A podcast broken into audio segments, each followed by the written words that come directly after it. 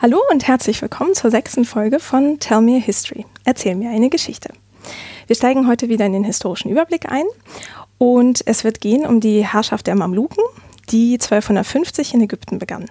Wir waren ja eigentlich schon im Jahr 1258 angekommen, bei dem Sturm der Mongolen auf Bagdad und damit eigentlich bei dem offiziellen Ende der Abbasidenherrschaft. Mm, wir hatten aber auch schon festgehalten in der vierten Folge mit Herrn Havemann, dass ähm, in diesen 500 Jahren der offiziellen Herrschaft der Abbasiden ähm, die nie durchgängig oder absolut über dieses riesige Gebiet geherrscht haben, sondern auch immer wieder lokale Dynastien an die Macht gekommen sind und sich da auch durchaus mal Jahrhunderte hielten und mh, mm, teilweise den abbasidischen Kalifen formal anerkannten, aber ähm, im Endeffekt relativ eigenständig dann herrschten. Und ähm, deswegen ist es halt oft schwierig, so einen ganz stringenten roten Faden durch die islamische Geschichte zu ziehen, was wahrscheinlich auch für andere Bereiche also der Welt der Fall ist. Mm, und das heißt, wir werden dann immer mal wieder so ein bisschen springen zwischen den Jahren.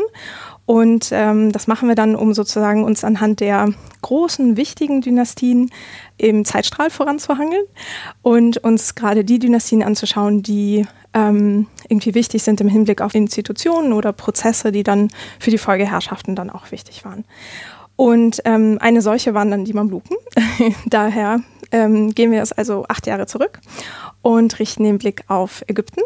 Und was wir da sehen, das wird uns Professor Dr. Albrecht Fuß erzählen von der Philipps-Universität in Marburg. Schönen guten Tag, Herr Fuß. Ja, guten Tag. Ähm, Herr Fuß, Sie leiten hier die Islamwissenschaft am Zentrum für Nah- und Mitteloststudien in äh, Marburg, das ist in Hessen, für alle, die es nicht kennen.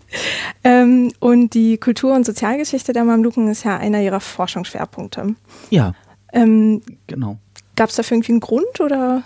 Ich habe mich eben auch mit vielen Phänomenen, auch insgesamt kulturgeschichtlich, aber auch äh, Hinblick der Populärkultur in der islamischen Welt. Ähm, insgesamt habe ich mich immer sehr stark dafür interessiert und daher war das auch so ein Aspekt, wo ich mir dachte, so ein bisschen Kulturgeschichte, aber eben auch ähm, Sozialgeschichte der Mamlukenzeit ist etwas, was man eben dann auch im Vergleich mit anderen äh, Dynastien und Epochen sich dann mal verstärkt anschauen müssen, weil viele der rein ereignisgeschichtlichen ähm, Phänomene ja bekannt sind, bekannt waren und da eben in diesem Bereich Kultur- und Sozialgeschichte noch vieles neu zu entdecken ist und war. Mhm.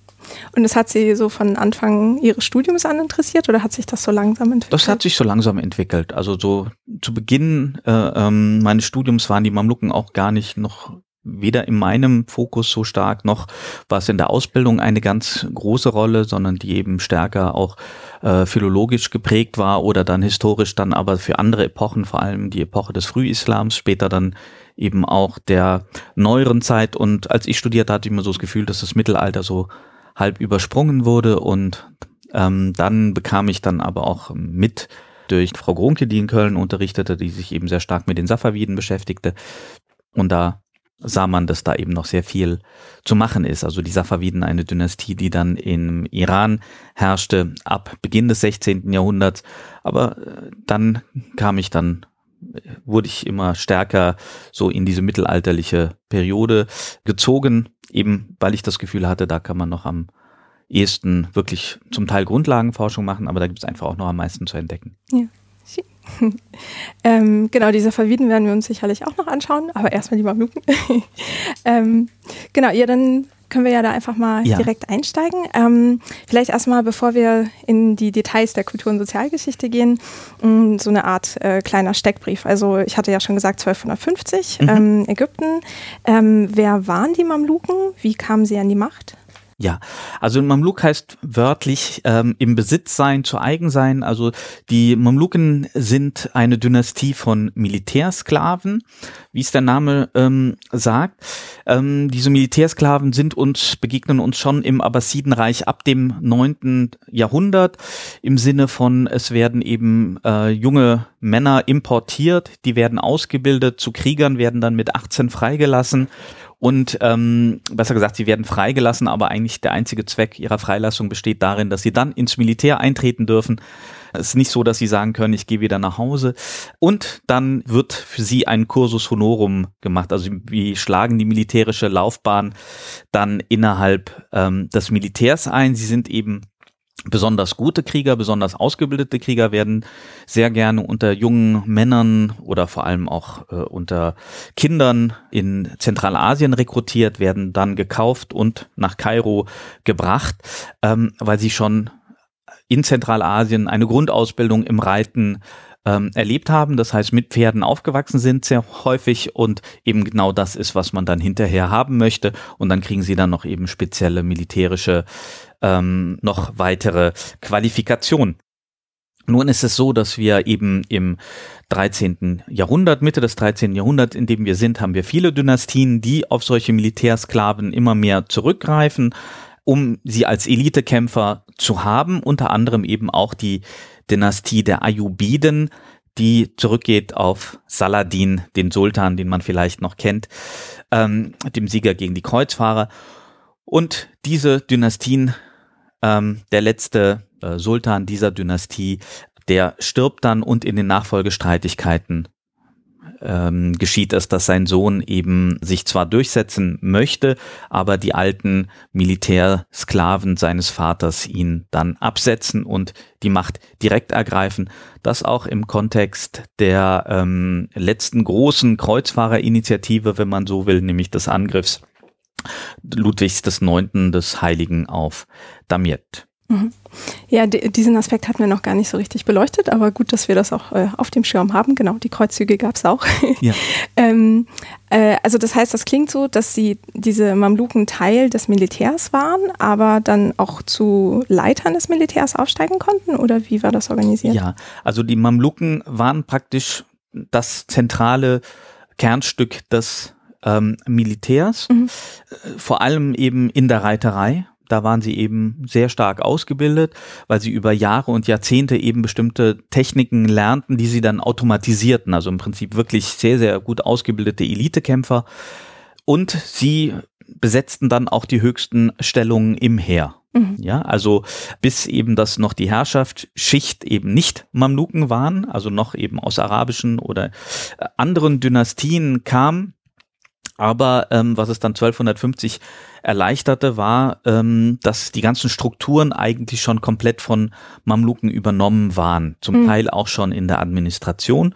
Ähm, und das war dann eben in diesen Nachfolgestreitigkeiten ergab es sich dann, dass sie praktisch die Macht direkt dann selbst übernahmen, mhm. wobei es da eben auch in der Folge dieses äh, der abbasidischen Niederlage des des Vormarschs der Mongolen eben dann auch die Frage aufkam, dürfen Sklaven überhaupt herrschen? Mhm.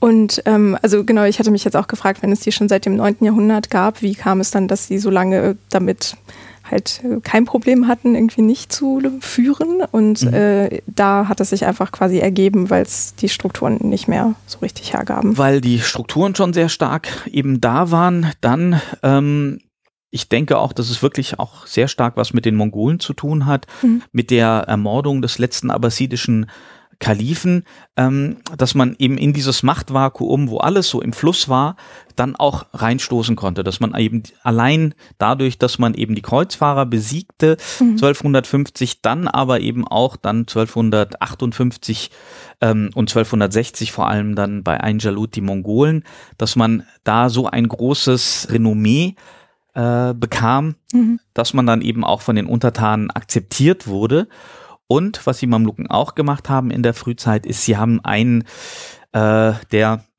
einen Abkömmling der Abbasiden, der das Massaker in Bagdad überlebt hat, ähm, dann in Kairo als Kalifen ausgerufen, mhm. ähm, als sogenannten Schattenkalifen. Der hat also auch nicht mehr viel wirklich zu sagen gehabt, aber für den Rest der islamischen Welt war das dann der Herrscher, äh, zu dem dann auch Leute Briefe geschrieben haben. Also aus Schwarzafrika und anderem haben wir Briefe, die eben diesem Schattenkalifen ähm, von Kairo äh, gehuldigt haben. Also insofern haben die Mamluken erstmal so ähm, getan, als ob das abbasidische Kalifat ununterbrochen eben äh, weiter ähm, bestehen würde, wobei das dann den Zeitgenossen, vor allem denen, die natürlich in Kairo und in Syrien lebten, relativ klar war, wer der eigentliche Herrscher ist.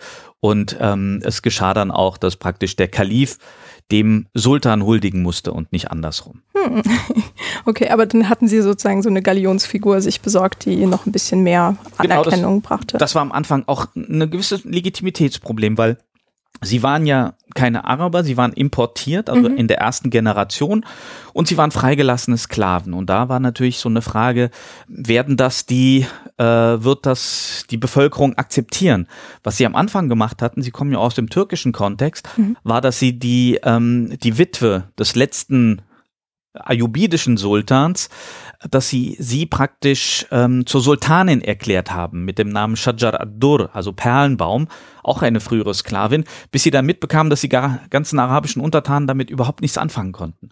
Mit einer Frau als Sultanin, mhm. ähm, während sie aus dem zentralasiatischen Kontext das durchaus auch kannten, also aus dem türkischen Kontext, dass Frauen auch Herrscherrollen machen können oder zumindest übergangsmäßig als Witwe herrschen dürfen. Und das haben sie dann relativ schnell korrigiert. Das heißt, sie haben die Frau dann als offizielle Sultanin äh, abgesetzt. Besser gesagt, sie haben einen der ihren mit ihr verheiratet. Mhm.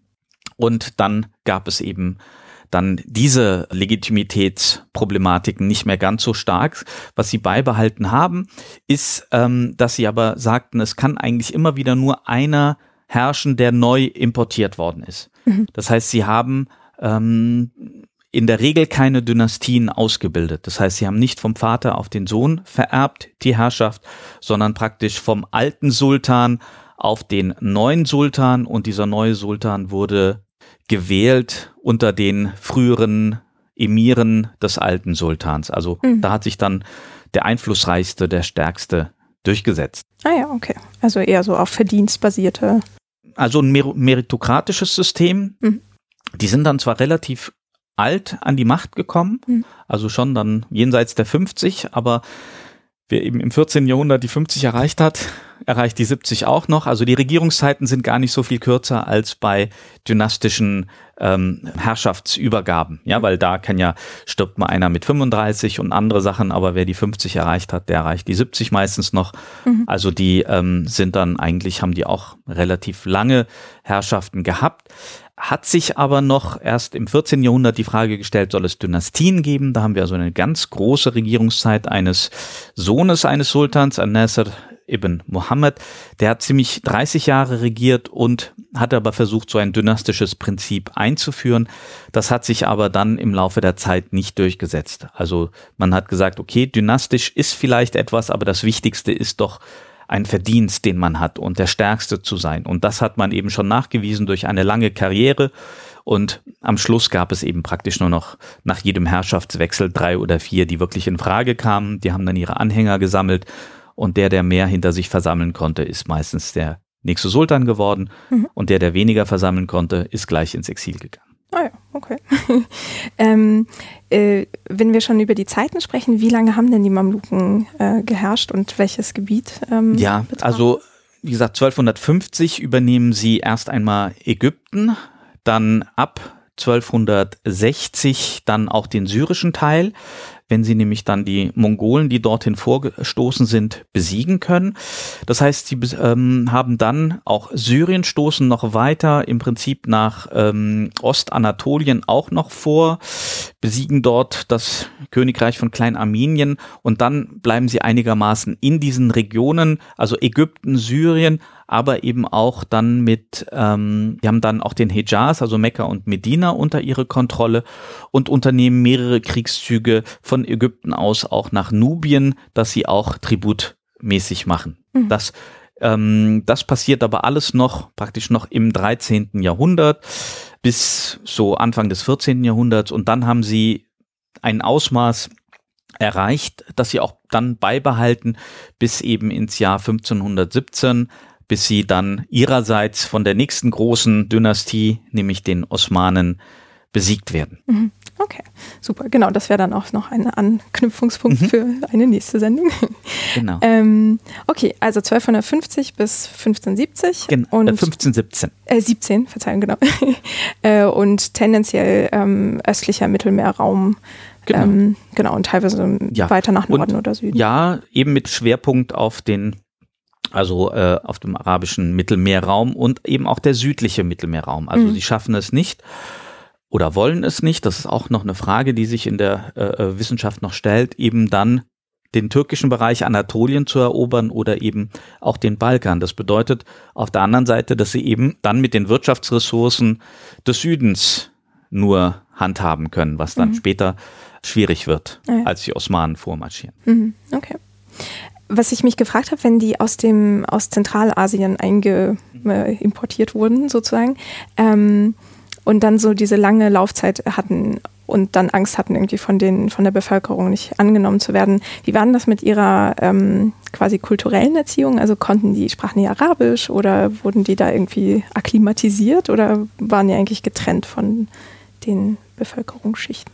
Ja, also ich glaube, wir müssen uns die damalige Zeit vorstellen, dass die Personen sehr viel polyglotter waren vielleicht, als wir das heute waren. Also viele Sprachen. Viele Sprachen, Sprachen, mhm. äh, dass sie eben ähm, äh, wir wissen zum Beispiel auch relativ wenig über ihre Herkunftsorte. Also wir wissen, dass die erste, ähm, dass sie zuerst eben nördlich des Schwarzen Meeres ähm, aus der sogenannten Kipchakischen Steppe äh, importiert worden sind, also turksprachig waren und dann in einer zweiten Phase ab Anfang des äh, oder ab Anfang des 15., aber wahrscheinlich auch schon vorher im 14. Jahrhundert aus dem Kaukasus kamen mhm. und tscherkessischen Ursprungs waren.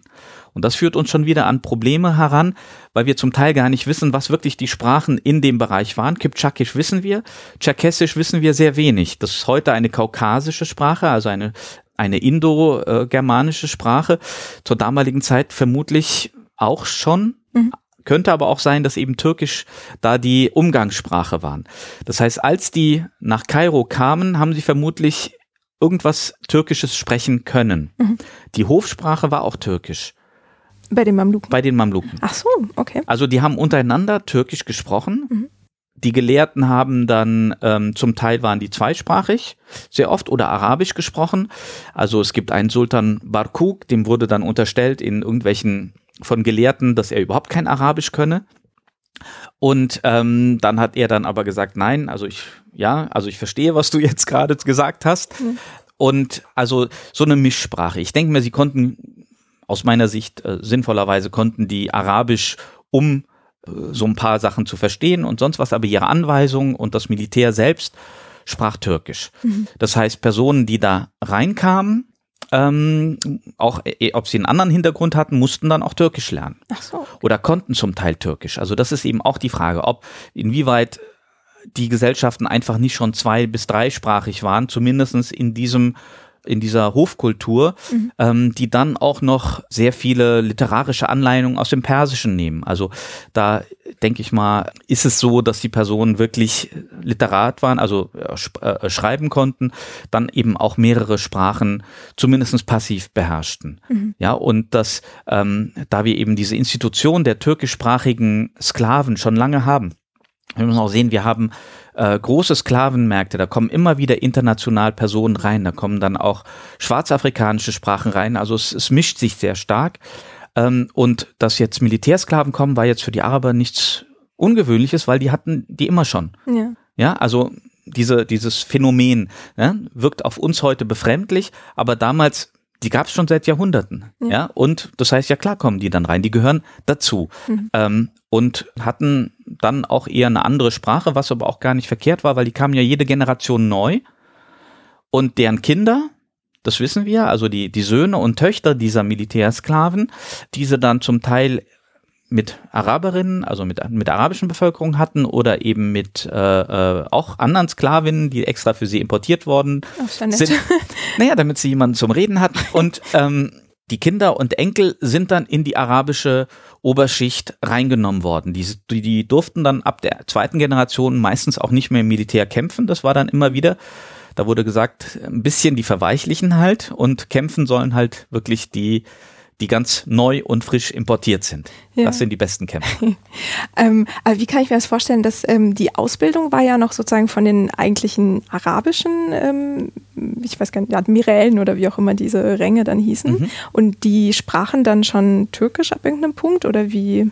Ne, das gesamte Militär war turkophon. Ach so. Okay. Also auch die Ausbildung, auch die, die die Baracken leiteten, ähm, waren sehr oft Eunuchen, ja, mhm. weil die, die jungen Männer ähm, hatten auch eine verbreitete Angewohnheit dann eben, oder was heißt Angewohnheit, aber wir haben viele Berichte über homosexuelle Beziehungen, die jetzt auch nicht also jedenfalls von der Gesellschaft nicht schlimm wurden, aber dann gab es Eifersucht und solche Sachen. Also dann hat man eben einen Eunuchen in die Baracke leiten lassen, dem man dann nicht unterstellen könnte, eigene äh, äh Ambitionen hier zu haben.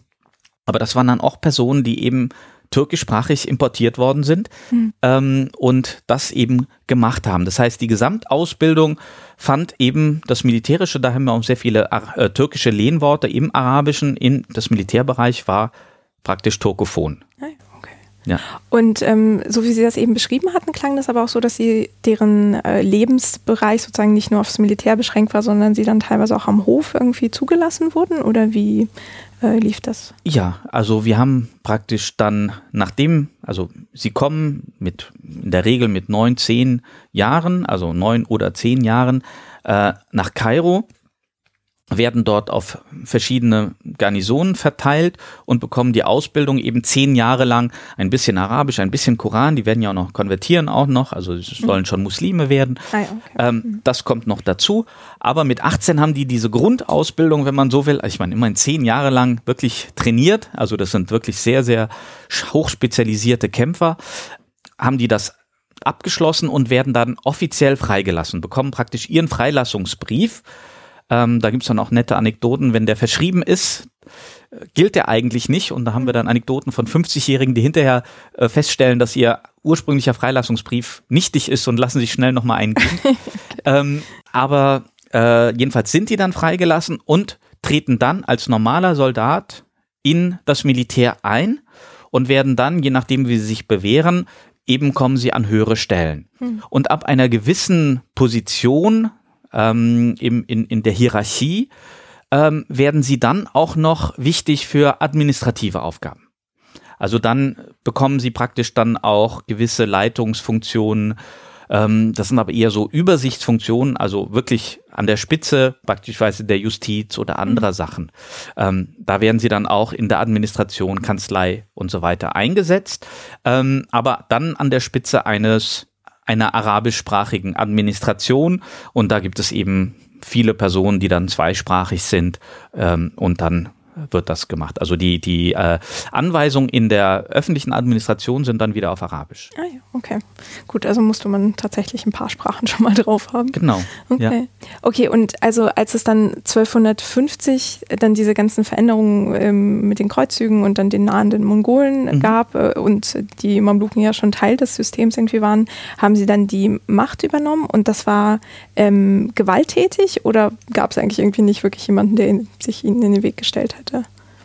Ja, es hat sich ihnen in dem Sinne keiner in den Weg gestellt oder äh, ähm, der Asal Hayub, der letzte Ayubiden-Sultan, der verstarb von einer Krankheit. Die Krankheit, das wurde dann erstmal ähm, geheim gehalten, bis dessen Sohn, der in Syrien gerade war, zu der Zeit, Turan Shah, der wurde dann ähm, nach Kairo zurückbeordert, mhm.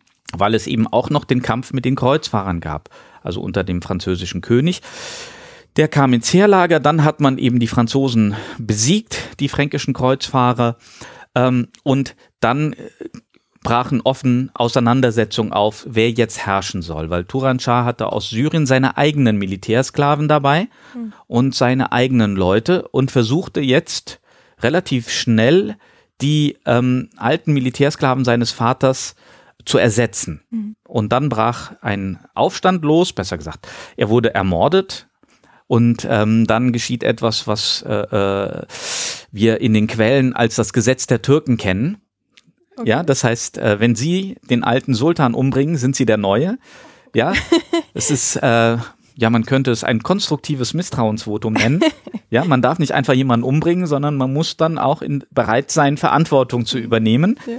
Ähm, äh, das hat für die ersten Jahrzehnte der Mamlukenherrschaft äh, war das aber schwierig, weil wir dort mehrere haben, die ermordet wurden und wo dann der neue Sultan kam. Ähm, und ab dem 14. Jahrhundert sehen wir, das wird stärker institutionalisiert. Also dieses Gesetz der Türken, ja, der Stärkste soll halt immer herrschen. Der Stärkste zeigt sich in dem Moment, wo er den anderen umbringen kann. Mhm.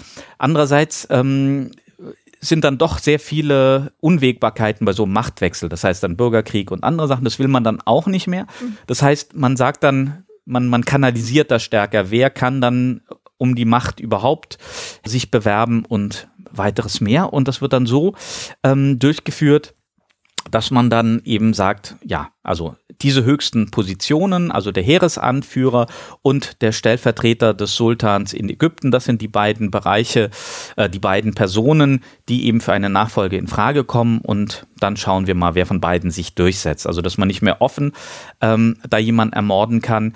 Ähm, beispielsweise das Sultanszelt das eben auch als Palast galt. Mhm. Also Zelt ist auch für die Mamluken sehr, sehr wichtig als Reiter, weil sie aus Zentralasien kommen. Das heißt, auch die, die frühen Mamluken haben oft noch eine Zeltstadt neben Kairo aufgebaut, die fast genauso wichtig ist, eben für die Repräsentation. Und wer eben im Herrschaftszelt den Sultan umbringt, der hat eben zwei besonders äh, äh gute Zugänge zur Herrschaft, mhm. weil er eben das Herrschaftszelt besetzt hat und den Alten umgebracht hat.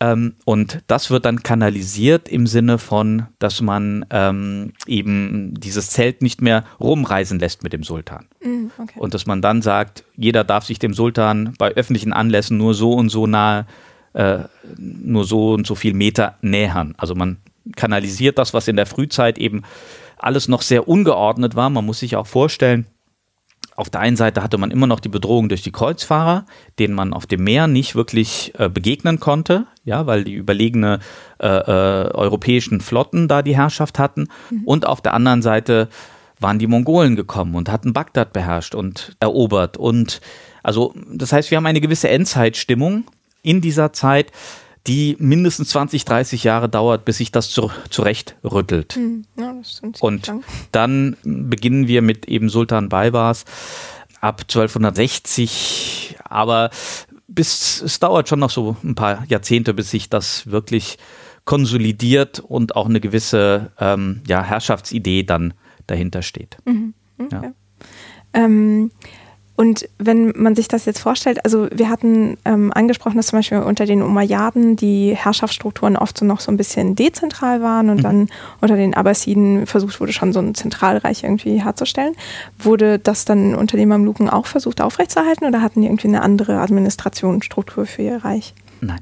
Also die Mamluken haben sehr zentral regiert im ägyptischen Reichsteil und im syrischen haben sie, Syrien haben sie in fünf sogenannte Vizekönigreiche aufgegliedert mit entsprechenden Hauptstädten, also Tripolis, Aleppo, aber die wichtigste im syrischen Teilreich war, Dam äh, war Damaskus. Mhm. Und ähm, auch hier wurden eben zentrale Institutionen hergestellt, beispielsweise musste das syrische Heer vor allem in einer dieser fünf Hauptstädte sein. Man möchte, wollte nicht, dass diese Heere äh, oder Heeresabordnungen in den Provinzstädten sind. Mhm. Ja, weil man vielleicht auch Revolten fürchtete und anderes. Und in Kairo war es auch so, im ägyptischen Reichsteil, dass in Kairo eben die Mamluken konzentriert waren. Dann war jetzt die Frage, wie finanziert man das auch? Und äh, es wurde dann so gemacht, dass man den entsprechenden mamlukischen äh, Oberen dann Erträge aus gewissen Ländern gab, aber nicht wie im europäischen Kontext, dass man sagte, du darfst da jetzt residieren mhm. und äh, du bist praktisch der Feudalherr, sondern man hat gesagt, du darfst die Steuereinnahmen dieses Bereichs haben und mit dem finanzierst du dich und finanzierst du auch noch andere Mamluken, die unter dir stehen. Du selbst darfst dort aber nicht wohnen. Hm. Ja, damit konnte das nicht äh, vererbt werden und man hat diese Einnahmen auch geteilt. Also wenn man beispielsweise jetzt so als Beispiel ein großer ähm, Emir, der bekam sowas wie die 20. Steuereinnahmen eines Dorfes in, in äh, Oberägypten, also vielleicht in der Nähe von Aswan und bekam dann eben auch noch ein 20. eines Ortes, der ganz weit entfernt war. Mhm. Also man hat das versucht, so dann so dezentral wie möglich zu machen, also die Finanzierung dieser Personen, damit die nicht eben auf einmal anfangen, sich eine eigene Herrschaft ähm, erstellen zu können. Mhm. Ja, also auf der einen Seite zentral, ja, äh, alles ist in Kairo zentriert worden. Ähm, auf der anderen Seite hat man versucht, eben die Einnahmen der Person nicht so zentral zu steuern. Ähm, und das gilt selbst für die Einnahmen des Sultans, weil auch er war ja auch immer ähm, einer aus der ersten Generation. Das heißt, ähm, die anderen Mamluken haben schon auch aufgepasst, dass für den nächsten Sultan auch noch was da ist. Ja, also mhm. das, das war schon immer wieder so ein Hin und Her. Wie viel zentrale Aufgaben kann der Sultan machen? Was ist dann dem Sultan sein Privatvermögen? Was ist das Vermögen, was dem Staat sozusagen gehört? Ähm, und da gab es dann auch immer wieder Überlegungen, aber eigentlich klare Regelungen, die dann eben das so organisierten. Es gab dann aber auch immer noch Finanzreformen, mhm. äh, gerade als ich in dieser Zeit ähm, nach den ersten 30 Jahren, die doch sehr unruhig verlaufen waren der Herrschaft, da hat man dann das Gebiet, das gesamte Reich nochmal neu reformiert und auch die Steuereinnahmen nochmal ganz neu geordnet, um den Staat dann eben äh, anzupassen und gut funktionieren zu lassen. Mhm. Mm, das hört sich ja jetzt aber auch so an, als gäbe es irgendwie ein Gremium, das über sowas entscheidet. Also gab es irgendwie so eine Art Ministerrat oder so, die, weil wenn sich der Sultan sozusagen dem zustimmen müsste, dass seine Einkommen ein bisschen beschränkt werden zugunsten des Nächsten, dann muss das ja irgendjemand durchsetzen oder halt irgendwie zustimmen. Naja, der Sultan musste sich in dem Sinne nicht beschränken selbst, mhm. aber er konnte jetzt beispielsweise nichts ähm, so stark seinen Söhnen weiter vererben weil die waren ja nicht die, die der nächste Sultan werden sollte. Mhm. Ähm, insofern gab es also so einen Teil zwischen Sultansvermögen und Privatvermögen des Sultans nebendran. Ah, okay. Und dieses Privatvermögen des Sultans konnte er dann weitervererben, ähm, wurde oft auch an Töchter gemacht, weil die Söhne als potenzielle Rivalen des neuen Sultans gerne erstmal äh, für zehn Jahre ins Gefängnis kamen. Aber ähm, daher gab es da immer wieder so ein bisschen Rivalitäten im Sinne von, was gehört wirklich dem Sultan als Person und was gehört dem Sultan als Amt. Ähm, und überwacht wurde das, und da kann man schon so ein bisschen sagen, also eigentlich von diesem Rat der alten Emire. Die mhm. haben darauf geachtet, äh, dass eben in diesem obersten Herrschaftsbereich ähm, der Sultan eher, wenn man so will, als als Vorsteher untergleichen mhm. agierte. Okay. Ja. ja. also wir können da nicht ähm, von einer absoluten Machtfülle ausgehen. Und es war eben auch wichtig für seine Legitimation, dass er besonders gerecht war. Mhm. Okay. Ja, also das ist ein, äh, äh, der musste auch zwei bis dreimal die Woche eben ähm, Gericht halten. Und das war eben wichtig. Mhm. Und ähm, Begriffsnachfrage, Emire waren dann auch äh, Heeres. Ähm Titel quasi oder war das eine administrative? Okay. Emire mhm. waren vor allem Heerestitel mhm. ähm, und wir sehen, dass eben so diese private oder was wir als Administration hatten, zivile Administration auch immer stärker ähm, während des Mamlukenreichs, gerade während des 14. Jahrhunderts, eigentlich nur noch von Militärs ähm, übernommen wurden. Mhm. Das heißt, die oberste Hierarchieebene waren praktisch nur noch Militärs. Ja, okay. Ja, das klingt ja schon mal sehr anders oder definitiv verändert im Vergleich zu mhm. den ähm, Herrschaftszeiten davor. Ähm, wie war denn das? Also dadurch, dass das ja, dass sie eigentlich aus einer anderen Kultur stammten und ja auch teilweise mit ihren äh, dann zusätzlich importierten Frauen dann neue Kinder ähm, gebaren, mhm. ähm, gab es da irgendwie einen Versuch, diese Kultur dann auf die neuen Untergebenen irgendwie zu übertragen oder war die Idee so, ja, wir sind unter uns und der Rest kann machen, was er will? Nein, also es gab jetzt keine Bestrebungen, da eine türkische Kultur einzuführen, mhm. weil sie auch, dafür wären sie zu wenig gewesen. Mhm, okay. Ja, also man hatte eben dieses eine, wir sind Elite mhm. und dieses Elite sind wir nicht aus unserem äh, Geburtsrecht heraus, sondern aus dem, was wir können. Ja, eigentlich ein sehr moderner Gedanke, wenn ja. man so will. Ja, wir haben das nicht ererbt, ähm, sondern wir verwalten das praktisch, auch für das ägyptische Volk. Und sie haben durchaus gewusst, dass sie eine Eingenerationen-Elite sind. Mhm. Ja, sie haben dann zwar versucht, ihre Söhne und Töchter irgendwo in die ägyptische Oberschicht zu bringen, aber es war durchaus etwas, was ähm, hier da war. Und ich glaube auch, es war ja eben auch schon viel Türkisches da. Das heißt, ähm, sie, sie wurden nicht als fremd empfunden. Mhm, ja. ja, und sie sind auch nicht als fremd praktisch rausgestellt worden. Mhm. Ja, also ähm, selbst von den damaligen Ägyptern, die sagten, ähm, gerade wir kennen da große Lobpreisung, Preis äh, äh, Gott für die Türken, denn sie haben die Religion der Araber gegen die Kreuzfahrer und Mongolen besiegt. Mhm. Also hochgehalten. Okay. Ja, also das heißt natürlich gibt es Stereotype, es gibt ethnische Stereotype. Aber ähm, beispielsweise kennen wir Beispiele von Mongolen, die dann eben auch Mamluken wurden und mhm. dann eben okay. da Türkisch lernten. Das heißt, wir müssen uns das äh, aus unserer heutigen Sicht ähm, schwierig, aber wir müssen uns das eben sehr viel gemischter vorstellen. Das heißt, die Türken waren eben schon seit Jahrhunderten da für die Araber. Mhm. In, also als in dieser Funktion eines Elite-Militärkämpfers. Mhm. Und so wurden die ja auch gekauft. Also wenn man dann Sklavenkaufratgeber sieht der damaligen Zeit, der Türke. Gab's sowas? Das gab's natürlich. Okay. Ja, weil sie wollen ja nicht beschissen werden vom Sklavenmarkt.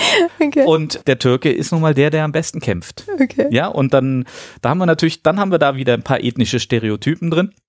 Was Aber sagen denn solche Ratgeber? Also die waren schriftlich oder? Die waren schriftlich, ja, okay. ja. Die gibt's gibt's im, im ganzen Nahen Osten auch schon in vorislamischer Zeit, aber vor allem bei den Byzantinern, ähm, weil Sklaverei äh, in vormodernen Gesellschaften ja ein integraler Bestandteil von Gesellschaften ist mhm. und wurde Gott gegeben angenommen, ja, kommt ja in der Bibel vor, kommt auch im Koran vor. Muss ja richtig sein. Muss es richtig sein, ja, also da, da gibt es auch ganz krude Überlegungen der heutigen Zeit, aber ähm, es ist einfach da und diese Sklavenkaufratgeber sagen vor allem, lass dich nicht bedupschen beim Sklavenkauf, mhm. ja, also so wie heute, ja, ja. pass auf, ja, ähm, der Sklavenhändler möchte dir gerne ein X für ein U vormachen, ja, der retuschiert die Furunkel weg und hinterher, hinterher weißt du es nicht. Ja? Oder ähm, pra andere praktische Sache, gehen nicht lüstern auf den Sklavenmarkt. Ja? Ja, ja man, man ähnlich, geh nicht hungrig in den Supermarkt. Ja, also das sind so, so Sachen, weil du wirst dir dann Ware andrehen lassen. Okay. Ja, also. Das ist eine interessante Wirtschaftsaspekt. Das sind eben Lebensrealitäten mhm. der, der, der Vormoderne. Ja. Und insofern war das eben dann auch akzeptiert. Das heißt, die Leute haben sich da auch keine so großen Gedanken gemacht und es war eben diese Mischkultur, da gehörte das dazu. Und die anderen sind dann mit neun, zehn sind sie hergekommen, mhm. eben diese jungen Männer. Ähm, teilweise manchmal auch ein bisschen später, aber meistens doch um diese Zeit. Das heißt, es war für sie dann auch Normalität. Mhm ab einer gewissen Zeit. Also die haben, wir sehen nicht, dass das in irgendeiner Weise richtig groß in Frage gestellt worden wäre, auch in den Quellen nicht. Wieso herrschen jetzt die Türken über uns? Mhm. Ja, es gibt zwar immer wieder Kritik an einzelnen Herrschern, aber ähm, nicht wirklich, dass jemand das System komplett in Frage stellt. Mhm. Okay, das ist ja auch spannend. Ähm, ich habe mal gelesen, und da weiß ich jetzt nicht, wie zuverlässig das ist, aber dass äh, das Weggeben der eigenen Kinder auch was sozusagen Prestigereiches irgendwie war. Also, dass man die tatsächlich in die Sklaverei weggab, weil sie dann eine Zukunft in dieser ähm, Militärhierarchie haben. War das so? Oder, oder wahrscheinlich nicht durchgehend, aber mhm. war das auch so? Ähm, ja, also so ergibt sich das aus den Quellen, die wir haben. Die Quellen, die wir haben, sind aber vor allem die arabischen Geschichtsschreiber, die natürlich über mhm. die ähm, Einfuhr berichten. Was wir wenig haben, ist irgendein Bericht einer Familie, die sagt, hm, ja, wo sind denn, wo sind denn meine Kinder hin? Und ähm, man kann davon ausgehen, weil diese die die Personen wurden dort äh, in Zentralasien gekauft und dann eben von Händlern weiter transportiert. Äh, und wir haben jetzt bei den Mamluken nicht das Phänomen, dass die mit dem Militärs in diese Region hingehen können, um die da gefangen zu nehmen. Das mhm geht einfach nicht. Da sind sie zu weit von äh, entfernt. Das heißt, ein Teil wird ähm, gefangen genommen worden sein, vor allem die schwarzafrikanischen Sklaven, die durften aber nicht ins Militär, also das Militär war nur für weiße mhm. Sklaven. Ähm, die sind äh, unten in der Sahara dann unterhalb der Sahara eben gejagt worden und dann nach Kairo gebracht. Ähm, aber bei den, bei den zentralasiatischen Völkern können wir davon ausgehen, dass wenn die drei, vier Kinder hatten und dann kommt einer und, oder noch mehr Kinder und sagt, hier, wenn dein Sohn bei uns gekauft wird, dann kann der in Kairo, wenn er sich gut anstellt, Herrscher werden. Da sind Leute dann durchaus verkauft worden. Und ähm, wir haben nochmal Sultan Barkuk, der vorhin eben den ich erwähnte, der nicht so gut Arabisch gesprochen haben soll, dem wird eben auch nachgesagt, er sei in sein Ursprungsgebiet zurückgegangen und habe dort seinen Vater praktisch wieder mitgebracht. Mhm. Das heißt, es gibt durchaus Beispiele, wo sich das dann für die Personen, die dort verkaufen, nachvollziehen lässt, was eben mit ihren äh, Personen oder ihren Kindern passiert, wenn die verkauft werden. Mhm. Also insofern denke ich ja und nein. Also mhm. ja, also so eine oft. arabische Geschichtsschreibung, die das ein bisschen glorifiziert, ähm, aber zumindestens nicht extremste Ablehnung, da die Kinder dann zu verkaufen, weil man ja weiß, das könnte Gutes mit ihnen passieren. Mhm. Ja.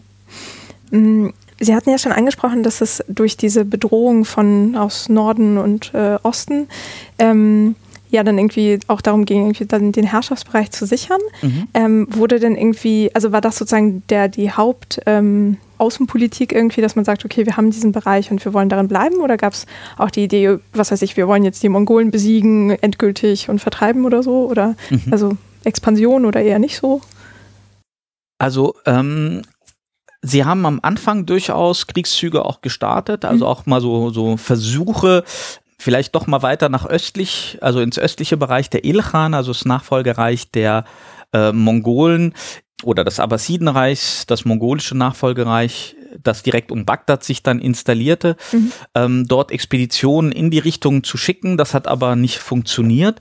Es war sogar eher so, dass bis weit ins 15. Jahrhundert die Bedrohung immer noch aus dem Osten kam. Das heißt, die Mongolen eigentlich immer noch weiter erobern wollten ähm, und mehrmals in Syrien dann einfielen. Das heißt, hier ging es darum, um das zu verteidigen. Das hat man auch gemacht. Dann hat man eben Richtung Norden äh, expandiert, äh, Ostanatolien hat dann aber nicht weitergemacht. Da waren ja auch dann schon ähm, die großen turkmenischen Stämme, also die Nachfolger der Seldschuken, Mhm. ähm, die da auch waren und äh, anderer großer türkischer Dynastien, aus denen eben dann später sich die Osmanen entwickelten. Mhm. Ähm, da ist man auch nicht weitergegangen. Ähm, das heißt, man hatte durchaus, glaube ich, so auch einen Gedanken, eben als Bewahrer dessen, was man da erobert hat, Mhm. aufzutreten. Ja, also sowohl eben Syrien, aber auch Mekka und Medina Mhm. und nicht mehr so stark zu expandieren. Ähm, ein weiteres, ein weiteres Phänomen oder Aspekt ist, man hatte ja auch nicht so viel Truppen, um expandieren zu können. Ja, also man hat versucht, so ein bisschen die Truppenzahl auf mehreren tausend von diesen Elitekämpfern zu halten. Äh, Schätzungen sind immer sehr, sehr schwierig, um zu sagen, wie viele hatten die wohl. Um die 20.000 ähm, mit plus minus, manchmal 40.000, manchmal eben bis zu 1.000 pro Jahr importiert mit den entsprechenden Kosten, mit der entsprechenden Ausbildung. Ähm, das heißt, es wäre auch schwierig gewesen mit dem System, was sich dann implementiert hat und von dem sie das Gefühl hatten, das hat ja sehr, sehr gut Erfolg gehabt. Denn wir haben sowohl die Mongolen besiegen können mit unserer Technik und unserer Militärtaktik, als auch die Kreuzfahrer vertrieben. Ähm, hat sich durchaus so eine Idee ähm, etabliert, wir bewahren das, was wir jetzt haben. Mhm. Ja, also auch dieser äh, defensive Gedanken, dieses, wir sind die wahren Verteidiger des Islams und der heiligen Städten. Mhm. Und eben ähm, gewisse Sachen haben sie aus ihrem Verständnis auch nicht gebraucht. Also im Sinne, sie haben keine Flottenpolitik betrieben, Mhm. ähm, aber sie wären auch nicht auf die Idee gekommen. Das heißt, wenn sie vielleicht gedacht hätten, gut, dann erobern wir halt Anatolien und dann können wir endlich mal Schiffe bauen, äh, weil wir dann mal entsprechende Bäume haben, Mhm. ähm, dann hätte es vielleicht auch anders aussehen können. Aber das war für sie jetzt von ihrer von ihrer Ideologie, aber eben auch von ihrer Herkunft her in Zentralasien vermutlich ähm, jetzt nicht da- das naheliegendste. Mhm. Und sie waren auch nicht wirklich mehr bedroht auf diesem Weg. Als die Osmanen dann mit den Schiffen kamen, haben sie ganz schnell versucht, Schiffe zu bauen. Ja. Ähm, war aber zu spät. Ja, das ist vielleicht eine ganz gute Überleitung zum Thema Wirtschaft, weil, ähm, also erstmal, weil wir jetzt gerade am Meer waren, aber Meereshandel gab es schon mit Schiffen oder war das auch gar nicht vorhanden von Kairo aus? Doch, also Kairo ähm, hat gehandelt ne, äh, mit, ähm, also wenn wir jetzt Fernhandel uns anschauen wollen, äh, vor allem mit den europäischen Städten. Aber dieser Handel war zu praktisch ähm, komplett das Monopol der europäischen Seefahrradstädte. Mhm. Also äh, ja, die Händler waren Araber, äh, waren arabische Händler, aber ähm, die Venezianer, Genuesen und andere kamen nach Kairo oder besser gesagt erstmal nach Alexandria, zum Teil dann eben über Land nach Kairo oder sie fuhren an die äh, an die Levante-Küste nach Tripolis, Beirut und anderes, um dort zu handeln. Also die haben dann praktisch jedes Jahr sind die gekommen, ein bis zweimal im Jahr, je nach ähm, später kamen sie eben zweimal im Jahr ähm, und hatten dort auch ihre eigenen Handelsorganisationen vor Ort und die Einnahmen, die das Mamlukenreich davon hatten, waren vor allem Steuereinnahmen. Also sowohl die eigenen Händler wurden besteuert, als auch eben dann die ähm, europäischen Händler, die kamen. Aber die Schifffahrt Ähm, Im östlichen Mittelmeer hatten die Europäer als Monopol. Also da, äh, bis die Osmanen dann kamen, wurde das so gemacht. Beispielsweise haben wir auch Berichte, dass wenn Muslime oder äh, Untertanen der Mamluken von Beirut nach Alexandria äh, fuhren per Schiff, passierte das auch gerne auf einem venezianischen oder einem genuesischen Schiff. Mhm. Ja? Mhm. Ähm, die, die wir im Mittelmeer noch als muslimische äh, Seefahrer haben, sind dann vor allem Maghribiner. Und die kommen dann auch nach Alexandria und sind dort auch manchmal tätig. Anderes stellt sich das Ganze auf dem Roten Meer dar. Ja, weil da haben wir eine Schifffahrt ähm, auch von den Mamluken. Das sind aber diese Daus, die man von heute noch kennt. Also solche ähm, nicht mit Nägeln verbundenen, nicht mit Eisennägeln verbundenen, sondern so Seefahrerschiffe. Die sind nach Indien dann gefahren und wieder zurück.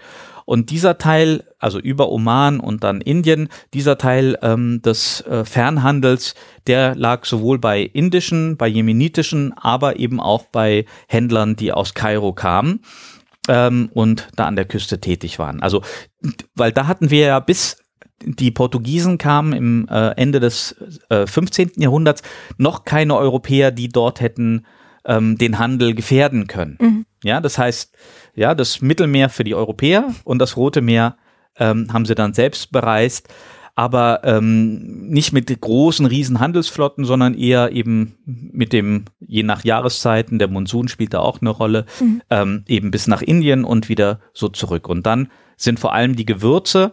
Das ist etwas, was eben äh, in, für die Europäer sehr wichtig war, auch fürs Mamlukenreich selber. Also die hatten erstmal Gewürze aus Indien importiert, natürlich ähm, für den eigenen Markt, aber der wurde dann auch weiter nach Europa geschafft. Mhm. Und da kamen über den Fernhandel eben große Summen dann auch ins, in die Schatulle der Mamluken mhm. sozusagen. Aber die Hauptgrundlage, Wirtschaftsgrundlage des Mamlukenreichs, wie bei allen vormodernen Reichen, ist eben die eigene Landwirtschaft. Mhm. Und wie war es äh, darum bestellt, um die Landwirtschaft? Also die Landwirtschaft war bei den Mamluken bis ins Mitte des 15, äh, 14. Jahrhunderts eigentlich sehr gut ausgebildet. Man hat äh, die alten äh, oder Techniken weiter genutzt. Man hat eben nach den ersten Kriegswirren auch die ganzen Kanäle und anderes wieder ausgebessert. Man hat in Syrien eben vieles wieder ausgebessert nach den Einfällen der Mongolen. Die hören so ab 1320 endgültig auf, vorher schon ein bisschen zurückgegangen. Ähm, problematisch für die Landwirtschaft und für das Mamlukenreich insgesamt, aber für die gesamte Welt des östlichen Mittelmeeres äh, und global war dann die Pest im mhm.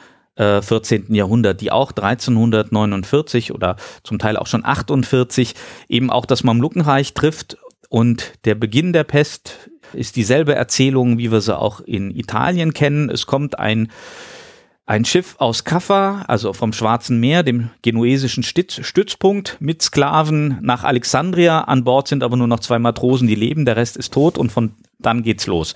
Ja, mhm. und dieselbe Geschichte haben wir eben dort auch. Und ähm, wir haben eine ähnliche Sterblichkeitsrate und die, ähm, die eben dazu führt, dass wir 30 bis 40 Prozent der Bevölkerung verlieren, dass viele eben auch äh, auf dem Land sterben dass die Sterblichkeit vor allem unter den Mamluken, weil die ja so eng in diesen Kasernen wohnen, mhm. und das ist auch bei späteren Pestwellen immer zu beobachten, ähm, das trifft das Mamlukenreich finanziell sehr hart, weil diese Leute so schnell sterben. Ja, mhm. und man denkt sich, wieso sterben ausgerechnet diese starken Militärs so? Ja, aber weil sie halt so eng aufeinander hocken. ähm, und das sind eben da eine große Problematik, führt dazu, dass eben gewisse Landstriche auch, äh, auch im Delta und so eben entvölkert werden und wir dann Berichte bekommen, wie aha, jetzt werden die, ähm, jetzt wird die Landwirtschaftsstruktur nicht mehr richtig beibehalten. Mhm. Ja, im Gegensatz zu Europa konnte man die Leute auch nicht zwingen, auf ihrem Land zu bleiben. Mhm, weil sie es auch nicht besaßen. Weil sie es nicht besaßen, aber auch die, die Bauern. Also es waren keine Leibeigenen, mhm. es waren keine Sklaven. Wenn die jetzt sagen, wir gehen, konnten die gehen und sind auch gegangen. Ja. ja, und da ähm, war das schwierig, die wieder hin zurückzubringen oder zu sagen, haltet das und so weiter wieder, ähm, wieder in, in Gang. Das heißt, ähm, ja, also nach wie vor gab es eben die Flut und Ägypten lebt eben im Rhythmus des Nils mhm. in der damaligen Zeit, aber die Bevölkerung geht zurück, die Produktion geht zurück und das hat massive Auswirkungen eben äh, im ägyptischen und im syrischen Reichsteil. Mhm. Ähm, Syrien hat dann später äh, angefangen, im 15. Jahrhundert sehr viel stärker Baumwolle noch anzubauen, ähm, weil das auch in Europa sehr stark nachgefragt wurde. Ja. ja. Und ich meine, also das waren ja ungefähr 100 Jahre, nachdem die Mamluken an die Herrschaft kamen, dass diese ja. Pestwelle dann genau. ähm, auftrat. Wie lange dauerte das, bis man das irgendwie halbwegs unter Kontrolle hatte? Naja, das äh, hat schon so bis 30, 30 Jahre so gedauert, bis, bis sich das wieder einigermaßen, das heißt normalisierte, aber im Sinne von, ähm, dass stabilere Verhältnisse wieder kamen. Also das fällt dann auch noch zusammen mit einer Zeit innerer Unruhen, ähm, Verfolgung von Minderheiten, Christen und Juden, ähnliches, was wir in Europa auch erleben. Einer muss ja schuld an der Pest sein. Oh, okay. Es sind immer die Minderheiten. Ja. ja, also die, die Geschichte der Kopten äh, lässt sich in den 30 Jahren gar nicht mehr so gut erklären weil wir hier auf einmal eine sehr starke Zeit von Ressentiments haben äh, gegenüber diesen religiösen Minderheiten oder ethnischen Minderheiten, die auch damit zu tun hat. Erstens, wie gesagt, man ist schuld an der Pest und man war Kollaborateur eben jeder möglichen Kreuzfahrerattacken. Mhm. Und wir haben 1369 vom äh, Peter von äh, äh, Lusignan, das ist der König von Zypern der damaligen Zeit, auch nochmal eine große Attacke auf ähm, Alexandria. Und das kommt eben dann noch mit rein. Okay. Also die Pest nochmal als Geißel und die Kreuzfahrer plündern nochmal Alexandria. Irgendeiner muss schuld dran sein und in der öffentlichen Wahrnehmung waren das dann die Christen. Ja. Und das pendelt sich erst wieder so Anfang des 15. Jahrhunderts wieder hm. besser ein. Ja. War das denn etwas, also konstruierte man das oder dachte man tatsächlich, die seien, also gab es irgendwie einen Grund anzunehmen, dass sie, weil sie zum Beispiel jetzt viel gehandelt haben, ähm, die Ursache dieser äh, Schiffsbefall der Pest waren oder so? Oder war das einfach nur, weil man sie nicht mochte? Ja, man, sie waren ja gehörten ja irgendwie dazu, aber mhm. waren ein bisschen anders. Ja. Ähm, und während der Kreuzzugszeit hat es schon im syrischen Teil durchaus Annäherungen zwischen, wenn man sich jetzt anschaut, äh, den Maroniten und den Kreuzfahrern gegeben. Aber die Kopten hatten, also die, die Kopten in Ägypten hatten eigentlich da nie einen großen Zugang, auch zu den Europäern. Ja, die Maroniten, das sind syrische Christen, oder? Das sind syrische Christen, mhm. die ähm, einen anderen Ursprung haben als die Kopten im Sinne, die Kopten sind eben die alteingesessene ägyptische Kirche, mhm. die es auch schon gab, als der Islam eben kam, die auch Glaubensvorstellungen haben. Da ist vor allem das Jesusbild ein ganz anderes. Ähm, was sehr komplex ist in dieser frühen Christenheitsgeschichte, eben zwischen dem äh, Bild ähm, gibt es in Jesus eben eine göttliche und eine menschliche Natur, wie hängen die zusammen? Mhm. Ähm, und bei den Kopten eben Beides ist in einer Person und vermischt. Und bei anderen syrischen Gruppen, aber eben auch in der westlichen Christenheit, dann eben das Konzil, das dann sagt, dass, dass die, die sind beide nebeneinander unvermischt. Mhm. Ja, das wirkt für uns heute etwas bizarr, aber da, das war eben die Sache. Aber dadurch konnten eben maronitische Gruppen und andere, die eben ein, ein, ein Christusverständnis hatten, was etwas näher an den äh, westlichen Christenheit lag, eben stärker auch mit ihnen dann kooperieren. Also die Kopten, ähm, da haben wir eigentlich gar nicht so einen großen Kontakt zwischen der koptischen Kirche und der westlichen Kirche, weil einfach da die Glaubensvorstellungen so weit auseinandergehen. Mhm. Aber nichtsdestotrotz für den normalen Muslim war Christ halt Christ. Ja, ja also und die einen sind Christen, die anderen sind Christen und da könnte ja, könnte ja was passieren mhm. ähm, und so weiter. Das heißt, ähm, es war dann eine etwas schwerere Zeit und durchaus ab der Mitte des 14. Jahrhunderts eine Zeit der, ähm, der, der, der Verordnungen gegen Christen und Juden, ähm, aber auch immer mal wieder Unruhen und auch Übergriffe auf die christliche und jüdische Bevölkerung, die eigentlich unüblich ist für die ägyptische Geschichte. Mhm. Und was für Verordnungen waren das? Also wurden ihnen irgendwie bestimmte Wirtschaftszweige verwehrt oder so? Oder? Es waren Wirtschaftszweige, wurden ihnen in dem Sinne nicht wirklich äh, verwehrt, aber sie waren eben äh, äh traditionell auch äh, sehr stark in der Administration auch mhm. immer tätig gewesen, weil sie auch ein gewisses Bildungsniveau hatte. Da wurde beispielsweise darauf geachtet, da gibt's auch Arbeiten zu, dass man versuchte eben Kopten durch Muslime zu ersetzen oder Kopten auch aktiv zu überreden, zu konvertieren, was auch in vielen Fällen dann passiert ist. Also die Administration islamisierte sich stärker in dieser damaligen Zeit. Mhm. Ähm, da wurde also einiges gemacht. Ah ja. ja, also und ähm, die anderen Regelungen, die wir haben, es gibt äh, so also bekannte Regelungen, die dem zweiten Kalifen zugeschrieben werden, die sogenannten Bedingungen des Omas, äh, Regelungen des Kalifen Omas, von denen wir nicht wissen, wo sie herkommen. Wir wissen aber, dass in der Mamlukenzeit immer wieder verschärft wurden, also bestimmte Kleiderordnung. Ein Jude muss ähm, eben eine bestimmte äh, Farbe tragen, das hat sich von Region zu Region unterschieden, Christen auch. Ähm, die Turbanlänge und andere Sachen wurden dort geregelt und wenn der Christ das Bad beträgt, äh, betritt, muss er vorher die Glocke läuten, damit die anderen wissen, dass er da ist. Mhm. Ähm, allerdings ähm, als Sozialgeschichtler kann man auch sagen, diese die werden so oft wiederholt, diese Regelungen und diese Anordnungen, dass sie vielleicht in der Praxis gar nicht gemacht wurden und dass der Sultan sie andauernd ähm, wieder machen ja. musste. Aber es war offiziell, wurde daran festgehalten. Die Gesellschaft wurde eben in bestimmte äh, Religionsgemeinschaften dann auch eingeteilt. Mhm. Ja. Bei sowas frage ich mich immer, wer hat das denn dann durchgesetzt? Also angenommen, ein Jude trägt mal die Farbe der Kopten oder so. Ähm. Na, ich glaube, ein Jude hätte das nicht gemacht. Okay. Wenn er, es sei denn, er fährt woanders hin, dann macht er sowas vielleicht, ah. ähm, wenn man ihn da nicht so kennt. Mhm. Aber ähm, letztendlich, wenn es einer dann durchsetzt, ist das eben der, der lokale Marktaufseher. Der ist der, der in den Städten die äh, Polizeigewalt innehat im, für den Gouverneur. Mhm. Also die würden dann schauen, ja. Also dann würde eben gesagt, der Jude habe dieses und jenes gemacht oder äh, ja, hat Übergriffe auf Frauen gemacht, also mhm. großen Klassiker. Okay. Aber wenn es zu sowas kam, ob das jetzt irgendwie unterstellt wurde oder tatsächlich war, dann kam das erstmal irgendwie vors Gericht oder? Ja. Okay. Mhm. Dann kam das dann vors Gericht ähm, und die Gerichtsbarkeit haben wir, wir haben sowohl eine, äh, wir haben erstmal landet das vor dem, vor dem Gouverneur. Mhm. Der Gouverneur wird dann entscheiden, praktisch bei so einem, einem, einem Fall, der jetzt die öffentliche Ordnung betrifft. Da muss der Gouverneur entscheiden.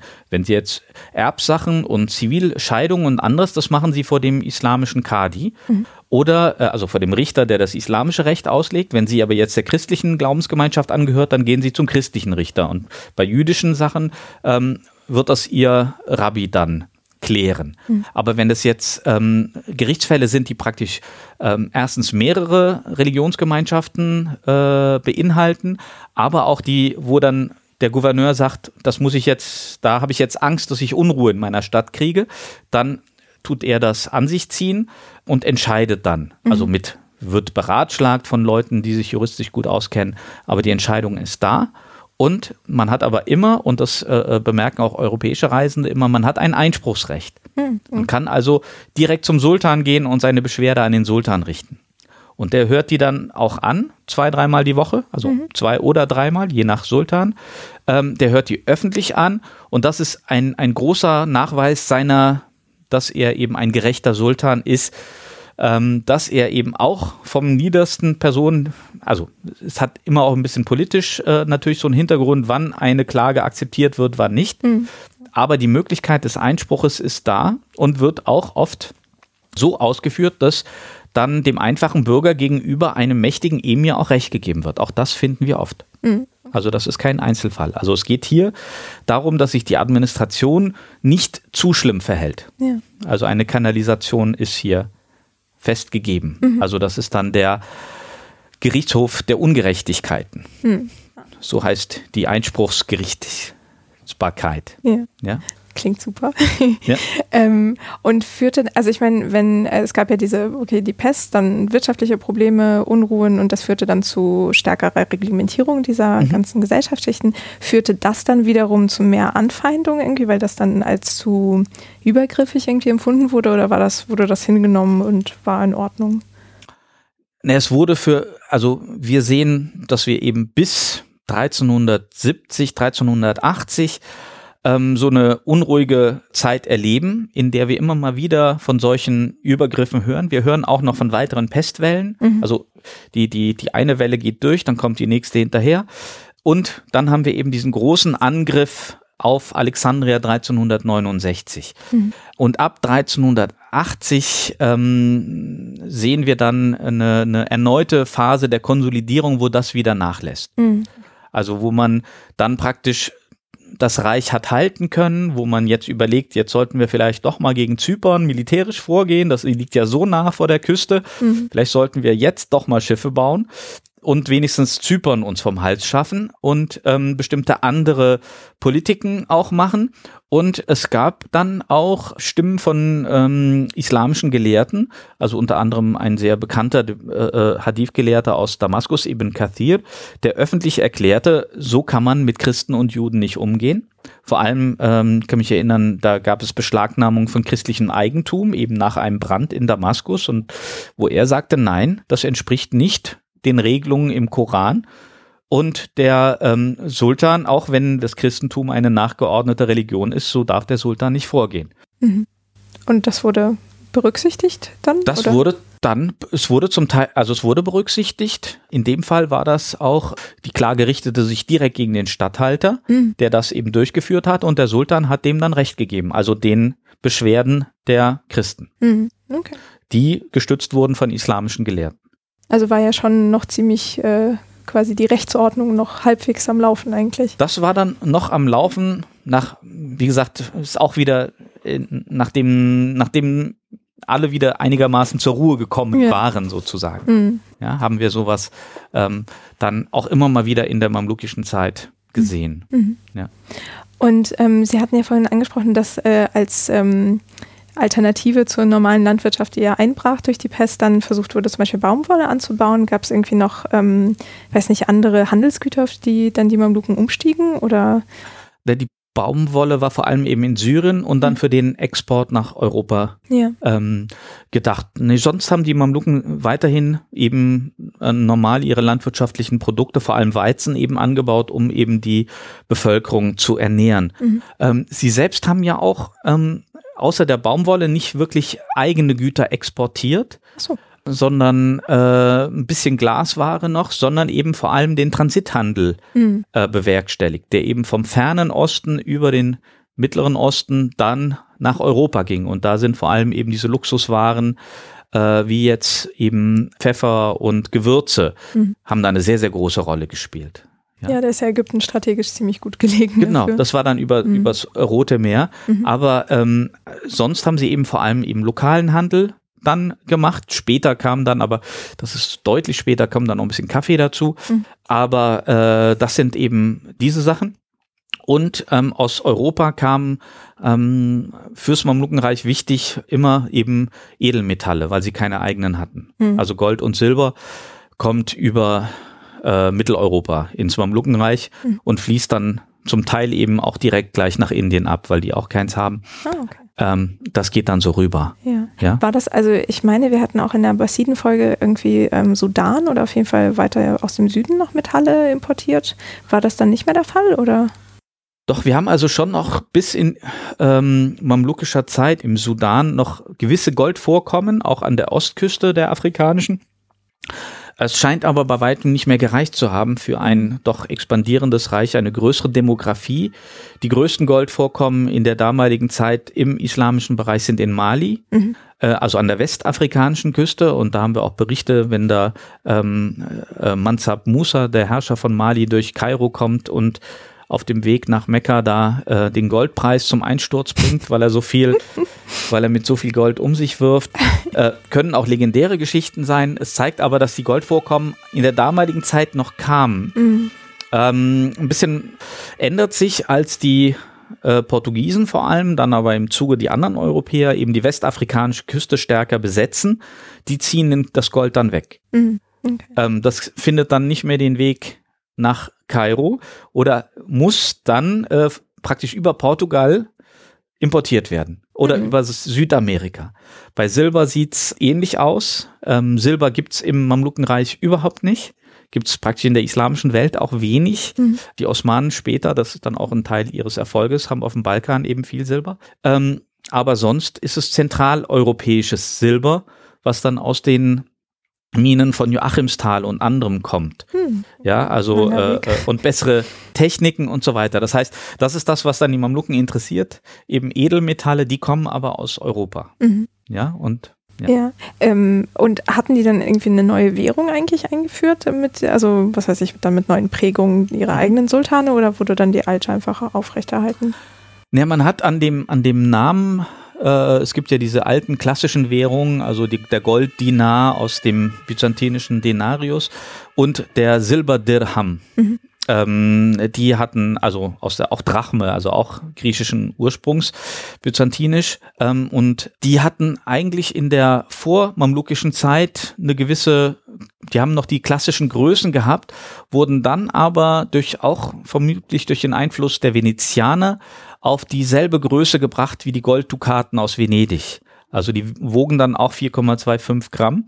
Ähm, und das war eine, eine Goldreform oder eine Geldreform im 15. Jahrhundert unter Sultan Bey, der es auch schaffte, dann eben endlich mal Zypern zu erobern oder zumindest tributmäßig zu machen und bekam dann jedes Jahr Gold aus Zypern. Und damit konnten sie dann neue Münzen prägen, weil ähm, es gab eben dann viert, um 1500 so wenig Gold, dass sie zum Teil eben diese venezianischen Münzen ungeprägt nahmen.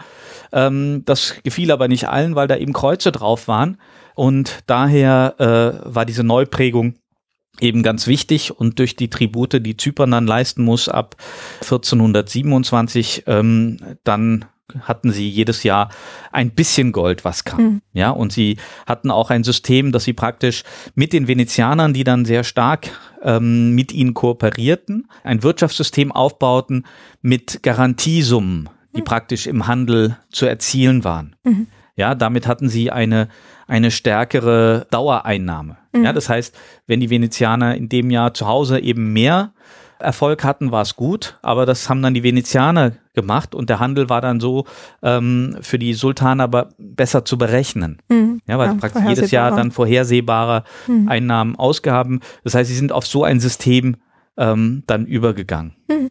Und damit auch ganz gut gefahren, oder?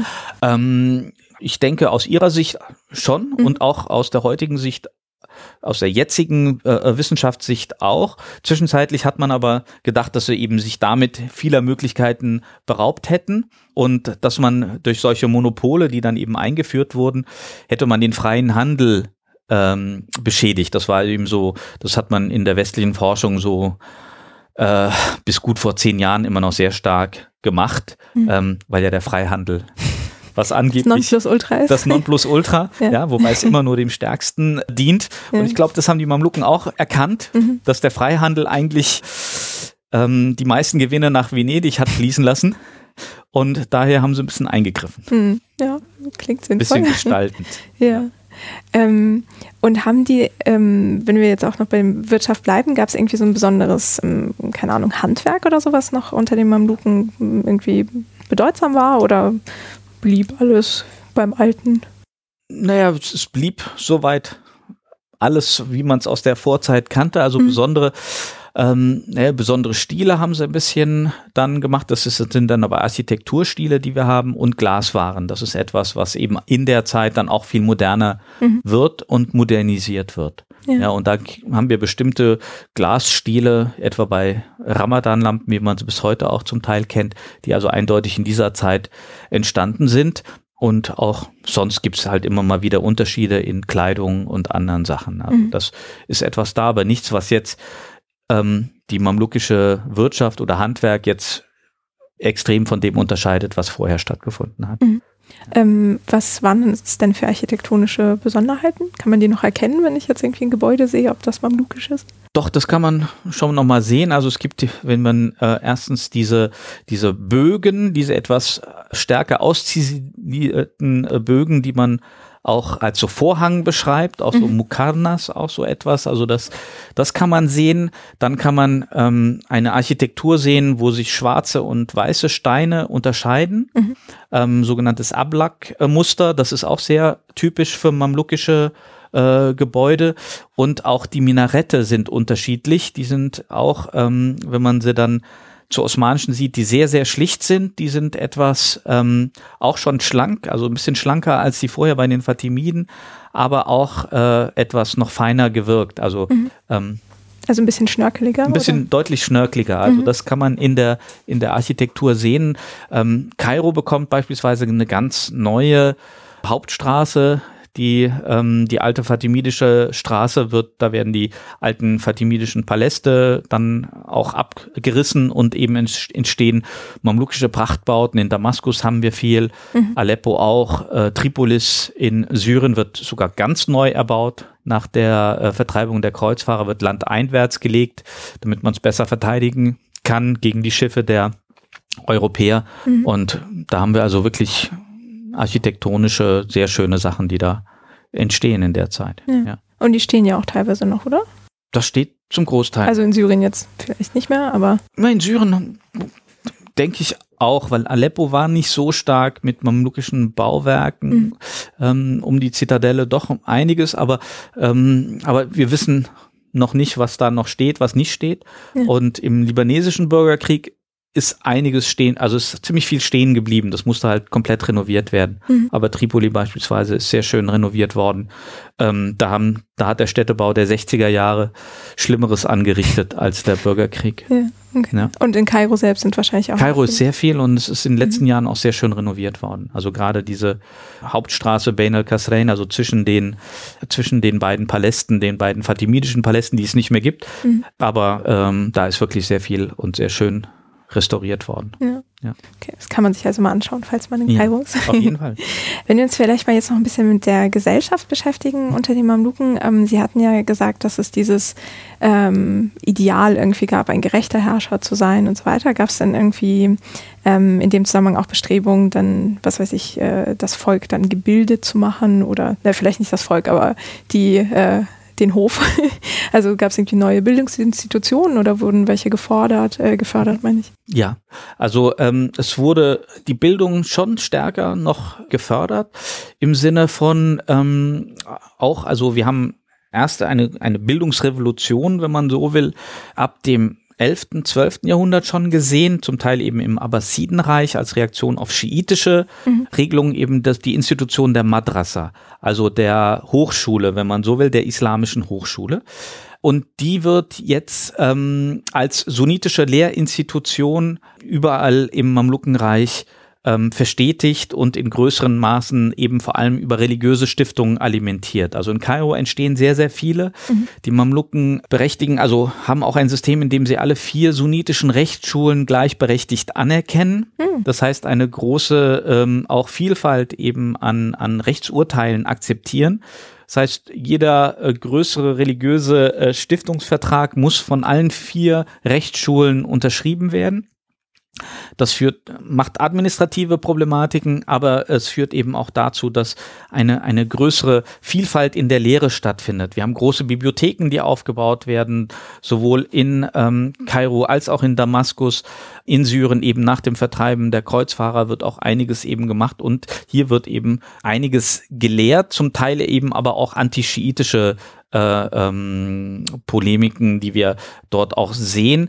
Trotzdem, äh, gerade in Damaskus haben wir auch in den Bibliotheken einige schiitische Werke. Also das mhm. passt dann irgendwie schon zusammen. Das heißt, man will auch alles anscheinend dann sammeln, auch haben. Das heißt, es gehört dazu, dass man viel sammelt, dass man hier auch die Bildung des Volkes äh, voranbringt im Sinne von, was wir aus der Zeit kennen, ähm, wobei wir haben jetzt keinen Erlass des Sultans, der das wirklich macht, aber wir erkennen, wir haben diese Lesezirkel. Mhm. Das heißt, der ähm, ein religiöser Gelehrter ist eben an einer Säule in der Ashar-Moschee oder beispielsweise an anderen Lehreinrichtungen und gibt dort seine, seine, seine Kenntnis des, der Aussprüche oder des Koranwissenschaft wieder. Und unter den, ähm, den Zuhörern sind auch immer wieder Handwerker. Das mhm. wissen wir also unter, weil ähm, wir dann Vermerke haben, wer hat denn heute zugehört und so weiter. Also das haben wir nicht systematisch, aber wir haben es immer mal wieder. Das heißt, wir sehen weite Schichten der Bevölkerung nehmen auch an so einer Bildung teil. Ja, also auch welche, die jetzt nicht Gelehrte werden wollen, aber die auch wissen wollen, was da passiert, was da ist. Und wenn sie mal Zeit haben, setzen sie sich einfach mal dazu und hören mhm. der entsprechenden Person dann auch mal zu, wenn es ein ganz besonders Gelehrter ist. Ja. ja, die, die eigentlichen Schüler, also die richtigen Studierenden sitzen direkt nah dran und die anderen etwas weiter entfernt, aber tun was für ihre Allgemeinbildung. Ach, ist ja schön. Ähm, ja. Und bezahlen brauchte man dafür nicht, oder? Doch, zum Teil dann schon. Mhm. Aber kommt eben drauf an, in welchen Richtungen und mhm. anderes. Also es gibt natürlich auch ein Lehrgeld und so weiter.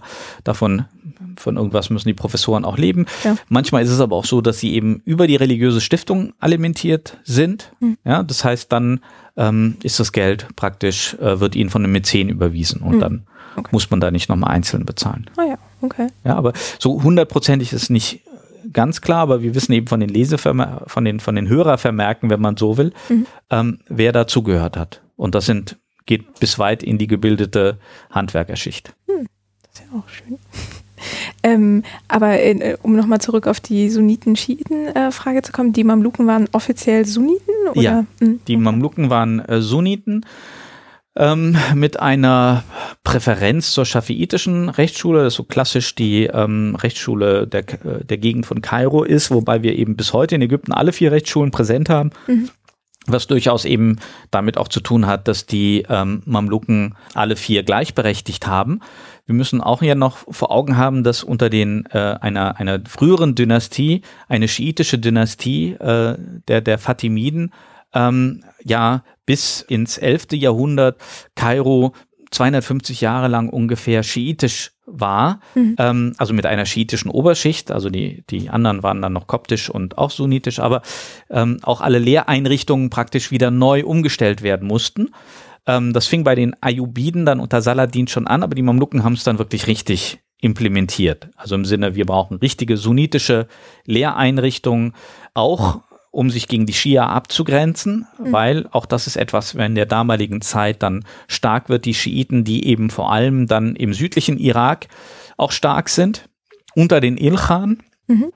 Das heißt, die mamlukischen äh, Quellen und Propaganda, jetzt ganz voran eben ein Gelehrter des 14. Jahrhunderts, eben Taimir, die unterstellen den Schiiten letztendlich Bundesgenossen der Mongolen zu sein. Oh, okay. Ja, und das sind Thematiken, die sich bis heute auch wiederfinden in der sunnitischen Propaganda des Iraks, des islamischen Staats und so weiter. Die Mhm. nehmen genau darauf Rekurs. Ja.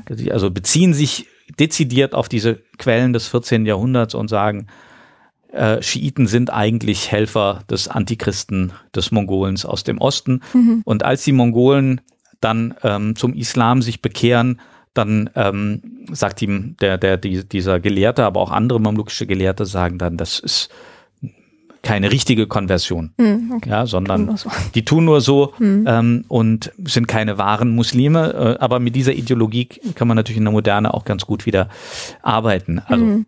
Ja, man kann dann die einen zu Mongolen erklären, die anderen zu Kreuzfahrern. Genau. Und aber- passt. Genau, wie es passt. Aber ist eben auch noch Ausdruck dieser doch sehr starken Bedrohung, die in dieser mamlukischen Frühzeit eben zu, zu greifen ist, auch in Mhm. den Texten. Nämlich auf der einen Seite hat man eben die christlichen Kreuzfahrer an der Küste und auf dem Meer kann man wenig gegen die machen. Auf der anderen Seite kommen eben diese Mongolen. Und dann erscheinen die Mamluken als die überlegenen Herrscher, die es schaffen, beide zu schlagen. Und Mhm. darauf gründet sich dann eben ihr Renommee auch. Ja, Ja. also Mhm. weil sie ähm, die einen vertreiben können und die anderen ähm, eben mit Kampftechniken, die sich ähneln, weil sie auch aus Zentralasien kommen, Mhm. ähm, dann vertreiben können, die Mongolen. Ja. Ja. Die, ähm, aber die schiitischen äh, Bildungseinrichtungen wurden jetzt nicht verboten per se unter den Mamluken oder doch?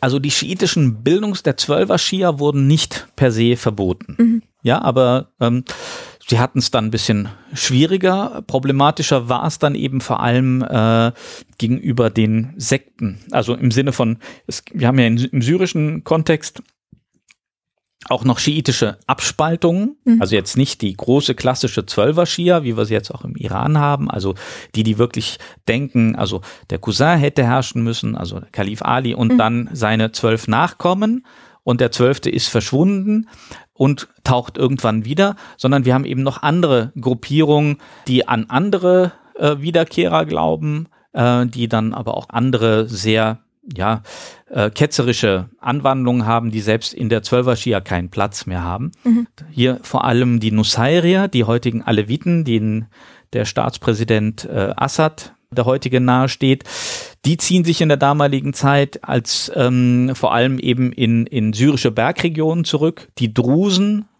ziehen sich dahin zurück und auch gewisse christliche Sekten ziehen sich eben in diese großen Berghänge des Libanon und Anti-Libanon zurück. Mhm. Weil sie eben in den Städten nicht mehr so richtig geduldet werden. Oder wenn sie in die Städte kommen, eigentlich auftreten müssen als normale Muslime oder normale Christen, wobei es bei Christen ist kein Problem. Christ ist Christ für die, da machen die keinen großen Unterschied. Ja. Aber ähm, wir haben eben sehr viele Schmähschriften gegen diese Nusayrier, also gegen die Aleviten, mhm. auch aus der damaligen Zeit, werden heute alle wieder benutzt, hat auch Ibn Taymiyyah geschrieben. Ja. Ähm, aber eben aus diesem Hintergrund heraus, auf der einen Seite sind die Mongolen, ja, und die Schiiten und die Schia ist was Schlechtes. Ja, wir müssen die Zwölfer Schia zwar nicht komplett verfolgen, aber diese Nusayrier, die müssten wir eigentlich ausmerzen. Mhm. Ja, weil die sind noch schlimmer als die Schia.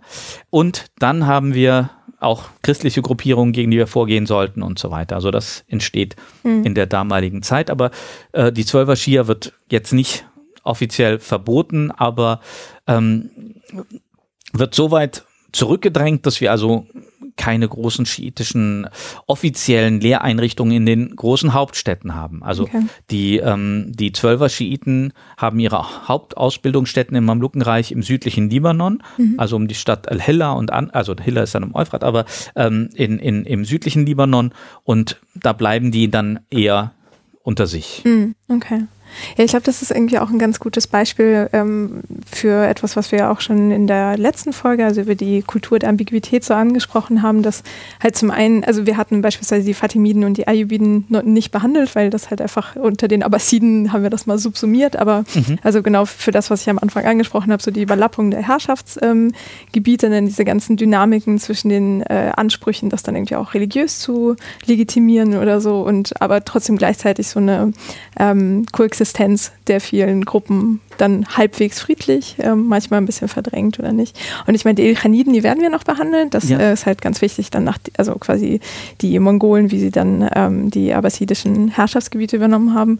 Genau, aber ähm, okay, also unter den Mamluken tendenziell sunnitisch und äh, Schiiten ein bisschen an den Rand gedrängt. Ein bisschen an den Rand und ähm, eben auch die anderen kleineren Gruppierungen so, dass sie, wenn sie mal in die großen Städte kommen, zumindest nicht so stark auffallen können, auffallen sollten. Mhm. Ja, bis hin ähm, mit einer gewissen Religionspolitik, gerade auch in Syrien. Also da wird allen alevitischen Dörfern eine Moschee reingesetzt, die die nicht haben wollen. Ähm, eine sunnitische, um eben auch zu zeigen, wir sind präsent.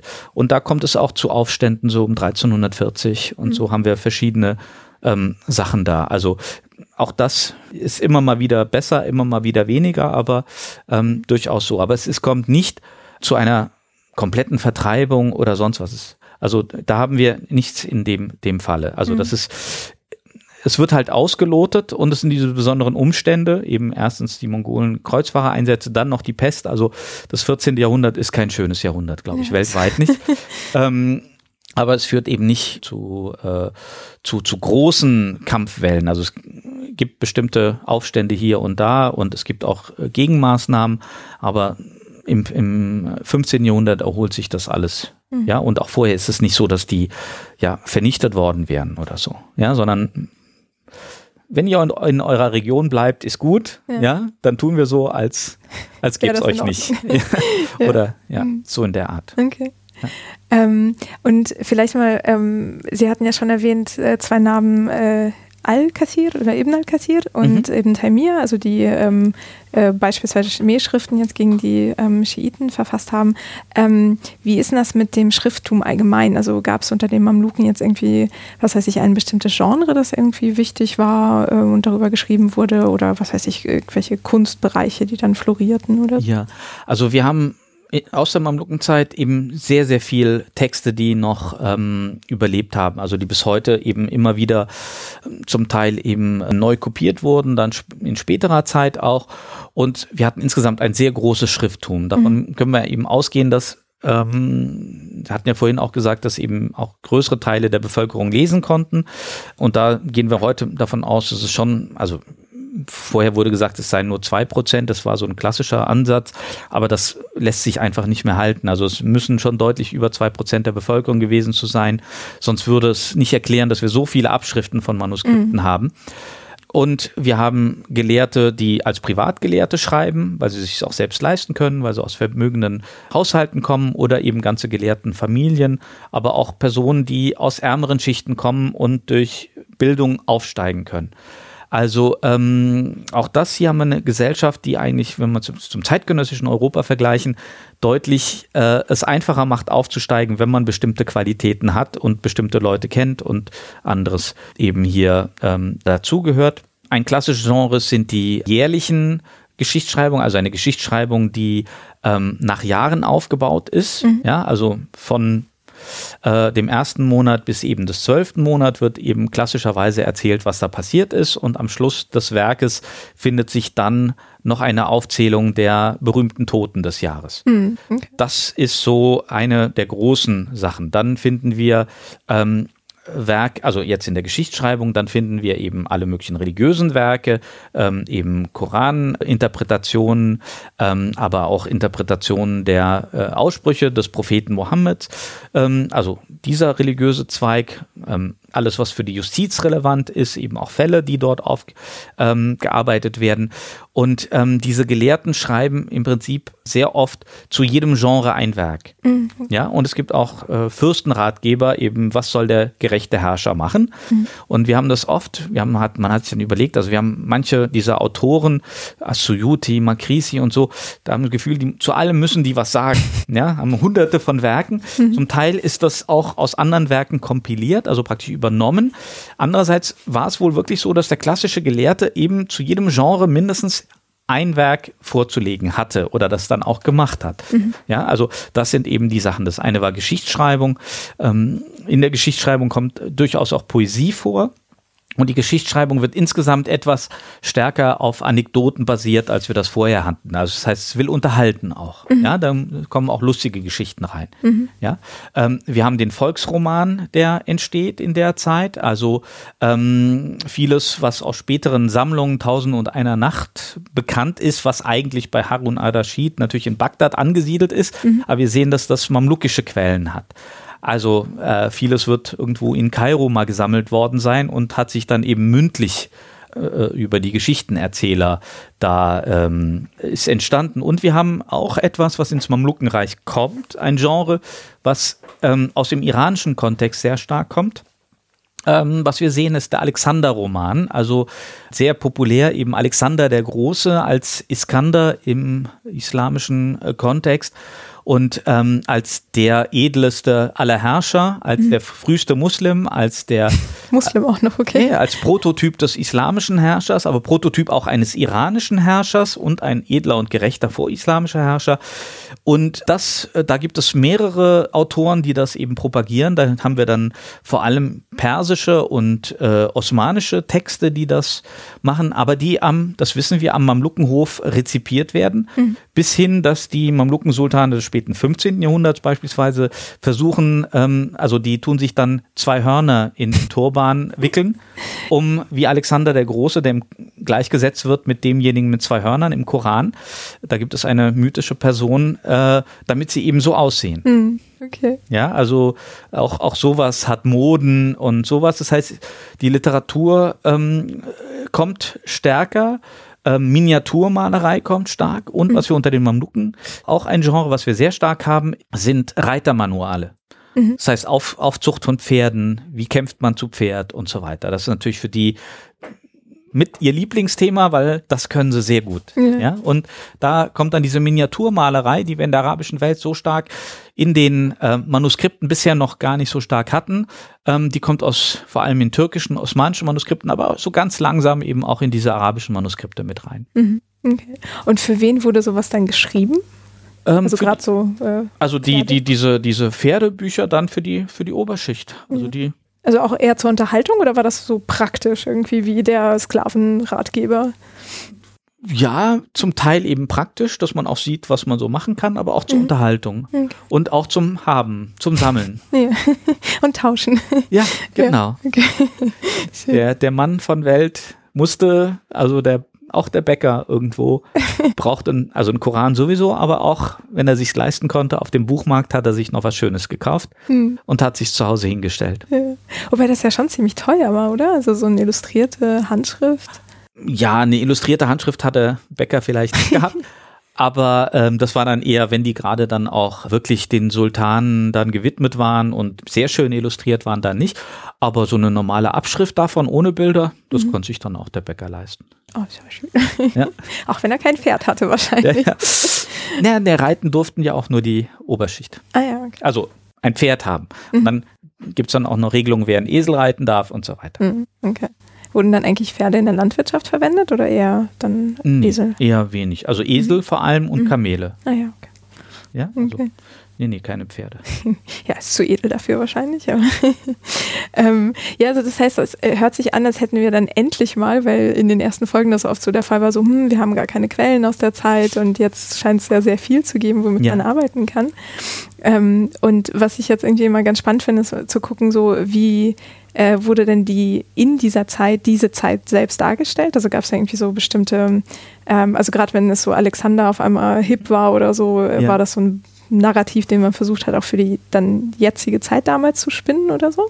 Ja, also das war eindeutig, dass man sich praktisch in dieser äh, Nachfolge dann sehen wollte, mhm. ja, in der Nachfolge des universellen Herrschers, ja, also der sowohl das Ideal eines vorislamischen iranischen Herrschers mit aufnimmt. Mhm. Gerade in diesen arabischen Werken ist sehr stark sind diese, diese Geschichten, die wir aus dem Shahnameh zum Teil kennen, also aus dem iranischen Kontext, das wird damit reingenommen mhm. und das wird dann so aufgebaut, also dass wir das hier, ähm, dass wir das so ähm, sehen. Doch, genau. Mhm. Ja, das Shahnameh, das werden wir wahrscheinlich noch ähm, ja. behandeln bei den Ilkhaniden, aber das ist so ein ganz berühmtes Heldenepos ähm, genau. aus der persischen Geschichte. Ich glaube, 11. Jahrhundert ist das. Ja, genau. Mhm, genau. Von Ferdowsi und so. Und das wird eben zu diesen hier äh, ins Gesellschaftsbild praktisch mit reingebaut. Und das Selbstbild, was eben dann die Gelehrten zeigen, ist erstens, sie sind eben die, die großen Verteidiger des Islams, eben gegen Kreuzfahrer, Mongolen, aber eben auch diejenigen, die ähm, Mekka und Medina jedes Jahr eben alimentieren und dort auch die Oberherrschaft haben. Mhm. Das heißt, der mamlukische Sultan ist bis weit ins 15. Jahrhundert, bis dann die osmanische Bedrohung kommt, also ähm, wenn wir einzelne vorherige Dynastien nochmal weglassen, aber bis ist, ist der uneingeschränkte Vorherrscher der islamischen Welt. Mhm. Er ist der Nachfolger der Abbasiden, weil er auch den Kalifen da hat. Also das ist außer Frage. Mhm. Ja, der, Kairo ist die große Hauptstadt, das kulturelle äh, Wissenschaftszentrum und alles mhm. des, ähm, der damaligen Welt. Ja, da zentriert sich alles. Und so sehen sie sich eben auch selber als in dieser Nachfolge ähm, der Herrscher und äh, andere werden jetzt gar nicht so stark dann wahrgenommen. Also auf der einen Seite, sie sind Nachfolger des Propheten, also Mohammed, mhm. in einer eher religiösen Funktion, wobei das eben stärker an die Gelehrten geht, aber auch Nachfolger vor allem eben dieser frühen edlen Herrscher. Ja. Ja. ja, und ich glaube, was ähm, wir auch nochmal klar machen sollten, dass die Medina und Mekka ähm, auch beherrschen, ist ja. halt auch ein ganz wichtiger Wirtschaftsfaktor wahrscheinlich gewesen, weil man ja jährlich dahin pilgert und ich weiß ja. nicht, ist dann über, wurde über Kairo dahin gepilgert auch? Oder? Ich wurde nicht über Kairo, also es gibt eben die Karawane, die aus Kairo losgeht, mhm. aber mhm. der andere Weg ist über Damaskus ähm, und da kommen eben stark dann aus dem Norden dann die, die Pilger, dann die westafrikanischen Pilger oder aus dem Maghreb, die gehen über Kairo. Mhm. Also da ist einiges, was hier als Wirtschaftsfaktor wirklich auch eine Rolle spielt. Also ja. mal abgesehen von aber religiösen Reli Prestige. Aber auch die religiösen Stiftungen. Mhm. Und genau, und dann gegen Ende der Herrschaft, dann kommen dann Osmanen, aber eben auch die Safaviden und beanspruchen oder äh, diese Vorherrschaft dann für sich und dann kommt das Mamlukenreich da unter Druck. Mhm, ja.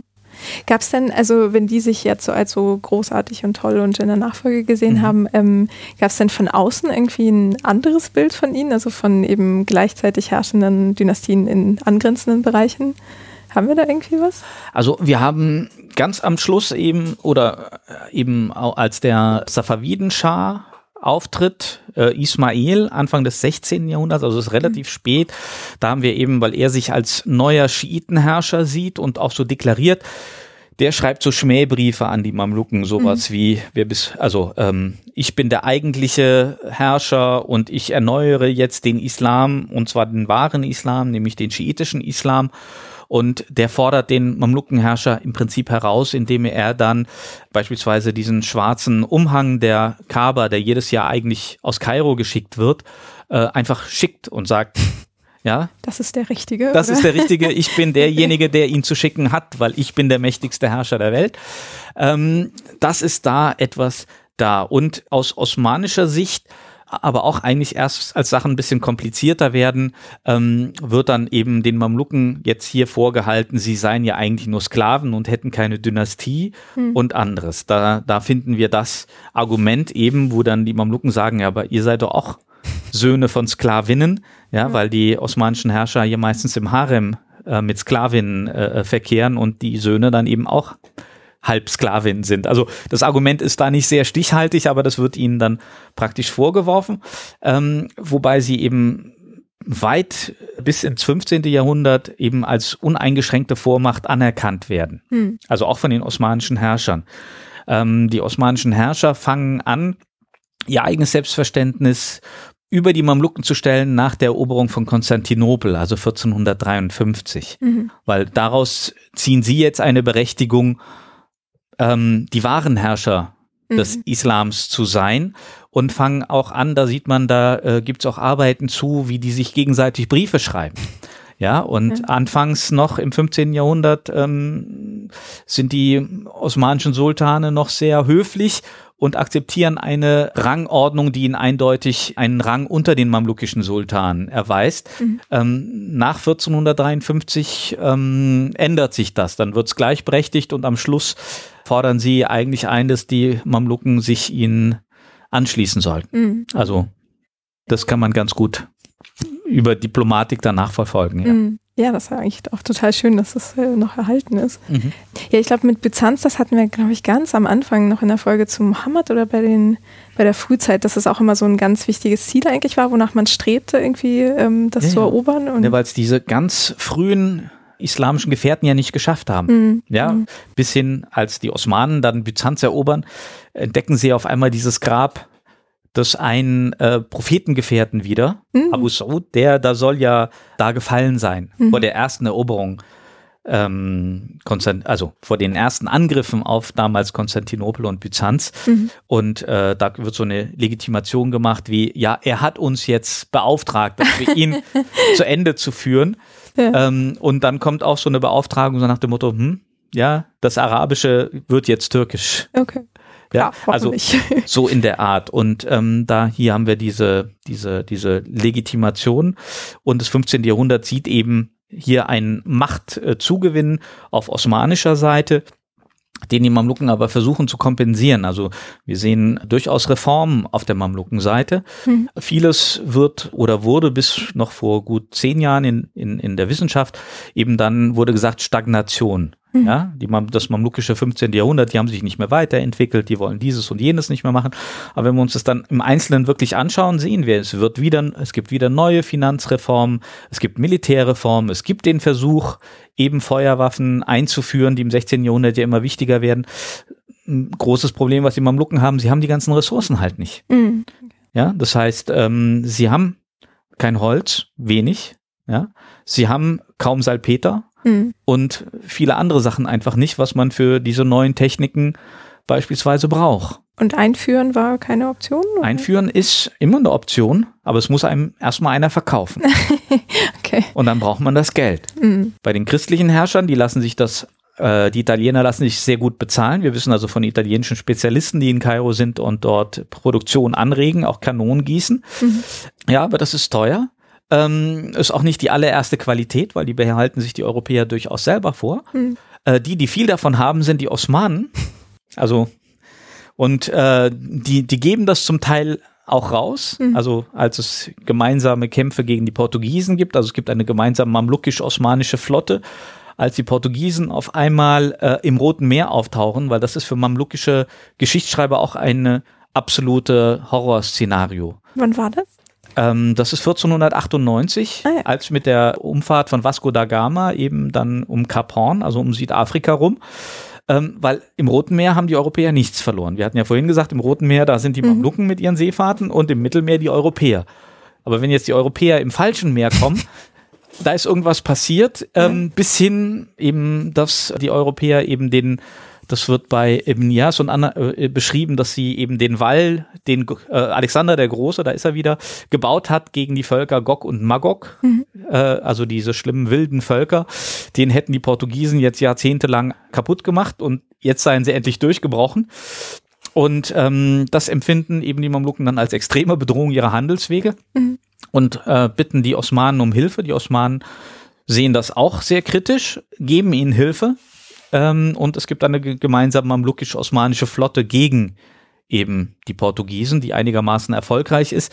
Die Osmanen sehen aber die haben ja auch dann ihre Spione dabei, mhm. sehen durchaus, dass das Mamlukenreich verwundbar ist ja. ähm, und in welcher Folge. Und dann in der Folgezeit äh, stärken sich dann die Kriegsvorbereitungen mhm. auch der Osmanen. Aber es ist nicht so, dass die Mamluken das nicht wissen. Mhm, okay. Also es ist nicht so, dass sie das überraschend trifft, sondern mhm. sie merken, aha, Konstantinopel ist erobert. ja. ähm, die Osmanen kämpfen eben auf dem Balkan, die haben diese und jene Techniken. Das müssen wir auch versuchen wir brauchen ähm, direktes Geld, wir brauchen mehr Bargeld, ja, weil die Osmanen haben auch eine andere Art, ihr Heer aufzubauen. Die haben sehr viel mehr Fußsoldaten mhm. als die Osmanen, die Fußsoldaten, die dann eben diese Gewehre tragen. Und das versuchen die Mamluken auch umzustellen. Mhm. Ja, ähm, nicht, dass sie die Reiter, weil das sind ja immer noch diese hochspezialisierten Kämpfer und am, am Anfang des 16. Jahrhunderts kann man mit dem Gewehr noch gar nicht auf dem Pferd kämpfen.